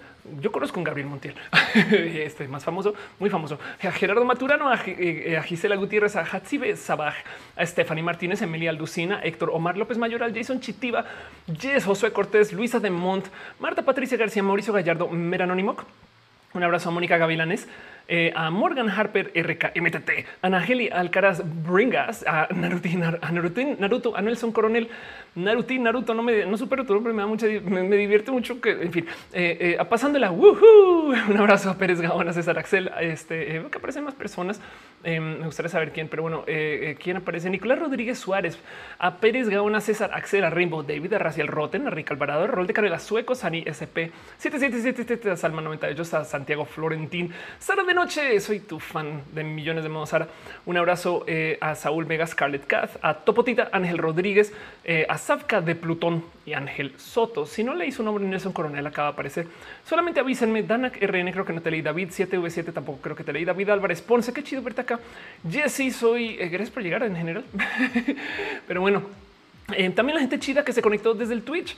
En Twitch en particular, pues nada, Twitch me da más los nombres, pero bueno, un abrazo a Anon de 34H Acrobatic Jazz, a Damejo 91, a Aflicta, a alias Ferno Altair UDB, André Heron de la 93, a Atenazul SLP, a Ballena Gordita, a BC Urostan, a Blue Green 2809, a Brem Verán, a que a Clamilo, o sea, C1 a Milo, a Capitana Dani, Ceci Torres MX, a Serentur, a Chibifa, Commander a Darman 030, Darwinismo 2, a David R713, a Daniel GR, a Doni Airo, a Emerizo 006, a Ernesto dice Fausto Saturino, First Killer, Flash and con Natalia, a Gamer 01, Gerald Nightlights, a Helena Bolnilla, Iron Adami, un abrazo también a Jorge, Jorge, a Garcla Burn, Lexi, Lexi, Lexi, Lexi, Lexi, Lexi, Lexi, Lexi, Lexi, Lexi. Un abrazo a Lux, Lico Signo, Marcelo de MNT, a Max Garnical, Maya 117, Monkey Tech 22, Mood Sad, a Musicarina Nekashi, a Ome, LML, Ome, Ome, a Pax 2, a Princess Liga, Quest Onion, a Quest, Hydra, Rake, a Rimastino, a Rodri Rom, Ruben Las, RX 00023, a Rotiuscus, a Sadeskiri. Ay, no, ¿cómo que Sadeskiri? Sofá 99, Tiramishu, Tuna Cute 00, bien que eh, a Bali, que 21 Virgo Pros, y Extreme Designer, que yo creo que todo lo que quiere decir Extreme Designer es que básicamente diseñas mientras también te hacen paracaídas desde un bungee o algo así. No, sé qué dije, pero dije palabras muy extremas como paracaídas y bungee. pero bueno, em, de hecho, este Periscope no me da los nombres exactos de toda la gente que se conecta, pero un abrazo. Eh, bueno, Denise, que siempre estás acá y vamos a ver qué nombres me da ahorita. Es como una tómbola. Literal dice live viewers y ahorita carga este, una serie de nombres y a ver quién me dice. Em, también Facebook no me da los nombres per se, los tengo que leer justo del chat. Entonces no alcanzo a levantar todos, Em, pero eh, le quiero un abrazo este eh, eh, súper especial a Roberto Hino, Rosa Carrillo, Noah Méndez. Oh, wow, me dice este Periscope que ya no estoy transmitiendo. No estoy transmitiendo en Periscope, es neta. Em, un abrazo a su amiga Villagrana, Ivonne Vera Valle. Gracias, Ivonne, por estar aquí. sigo transmitiendo todas estas. Eh, doubt, no como el meme dudas. Armando Damas, Roberto Hino, Rosa Carrillo, em, a Yuri Maldonado. Gracias por estar acá. Yuri, como siempre, Imperio Gómez. Bueno, todos ustedes en general, Sara Ocono, Rosa Carrillo, María, eh, este, eh, León Contreras, Roberto Hino, perdón, María Goretti González. A estas, este, em, un abrazo a Demi Moore, a Herosted Brot, em, Y un abrazo a Angie Rodríguez. ¿Quién más está por acá? Eh, siguen aprendiendo las personas. Gabriela Itzel Martínez Cortés, casi que le Cortines. Eh, Jocelyn, eh, Ángel, Michael Boria, por supuesto. Gracias por su amor y su cariño. Y qué, impresión que este Periscope no me, no me deja nada. Eh, dice Denise desde Periscope. No se estar transmitiendo. Sí, qué raro, eh. Literal, Periscope me dice que no hay transmisiones. Este, fin quiero Periscope, odio Periscope, pero lo chido es poder transmitir a Periscope, porque en últimas, eh, ¿qué les digo? Em, así las cosas. Dice Fausto Saturino, ¿cuentas con la habilidad de decir el nombre del volcán de Islandia? No, yo creo que no. Este es el que no sé qué aquí. A ver, este Iceland, um, Volcano Name. Vamos a ver si, si, lo, si lo consigo. Es... ¿Cómo es esta cosa? Güey? ¿Cómo se pronuncia esto? Quiero que vean esto. Este es el reto a la lectura. Esto es ella fia ya yo yo cool. Ok, pero esto no es el complejo. Este, a ver, most complex name. Este, esto es en Islandia. Este, eh, ¿qué es esto? Ninfodora, Casiopeia. Esto no son nombres complejos. Este, most complex, creo que es city name. Es que hay uno que es una barrabasada. Eh, este, aquí está. Este es el coso. Ok, y, lo peor es que si hay gente que lo lee eh, en vivo, no? Em, vean esto. Eh, Jean Fair, eh, Paul Gog, Giri, Krieg, Green, Drop, Drop, Will, Gankin y Gakan Gogogogok. ¿Cómo se pronunciará esto, güey? Me muero por ensayar esto. Pero esto es el nombre de un lugar. Sepan esto. Entonces, nomás por, por si dicen que luego cómo arruinas el español, así podríamos llegar. O sea, cuando dicen es que estás cambiando el idioma mucho, es güey, falta mucho. O sea, ven lo diverso que pueden ser las letras y las palabras. Pero bueno, este, en fin, seguramente este arrase ahí con cómo se pronuncian las cosas correctamente, pero me entienden. Em, dice Jesse, si estás en Periscope, muchas gracias. Gracias por estar acá. Un abrazo también, este, eh, por si apareces eh, ahorita en cualquier momento eh, a Adri Pani, que yo sé que a veces llega y no, no se lo viene estas cosas, pero gracias por estar acá y ser parte de esto. René Bebé, si estás viendo, te amo. si no estás viendo, te amo. este Areli Ortiz dice, te quiero mucho, gracias. Yo a ti. Em, si no les mencioné nomás, déjenmelo saber y les leo. Em, pero bueno, dice Alan Gamesa, hermoso nombre, se lo pondré a mi hijo. y dice David FRS que Google lo, lo, hable. Es una buena pregunta. ¿Cómo puede ser que Google lo, lo lea.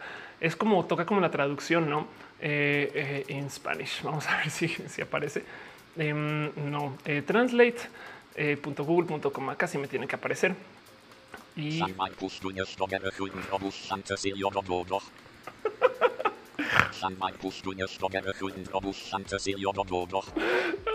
¿Qué pedo? ¿Qué le pasa este, a Google? Y vamos a ver este Google ahora que me dé esta traducción. Em, no me dejas hacer copy paste de las cosas. Ok. I have higher call. Es que I have higher call. I have I have higher focal. y aquí Jennifer Full Hill Go Great Iron the Vianticilio Go Go Gosh. que no digan que las inteligencias artificiales nos están destrozando la diversión y el entretenimiento. Les quiero mucho. Gracias por saber eh, eh, que están acá. Gracias por dejarme saber qué están, qué dije. Gracias por venir acá y qué chido saber que están acá. Es lo que quería decir. Este eh, Mario Luis Rivera dice cuál tema estoy despidiendo. Dice Monserrat que rancio suena muy rancio. Sí, total, exacto. Dice esa traducción suena como hablan inglés los niños un poquito. Pues es que igual y podrías decir es un comentario súper profundo ese. Las inteligencias artificiales son como niños y así, así leen. No puede ser. les quiero mucho, gente bonita. Nos vemos la próxima semana. Sepan que si no les leí su nombre, les tengo en mi corazón. Y si no, hablamos en las redes sociales. Para todo más, este, pues nada, nos vemos. Este, nos vemos el otro lunes y hablemos en redes. Y, y eso es todo.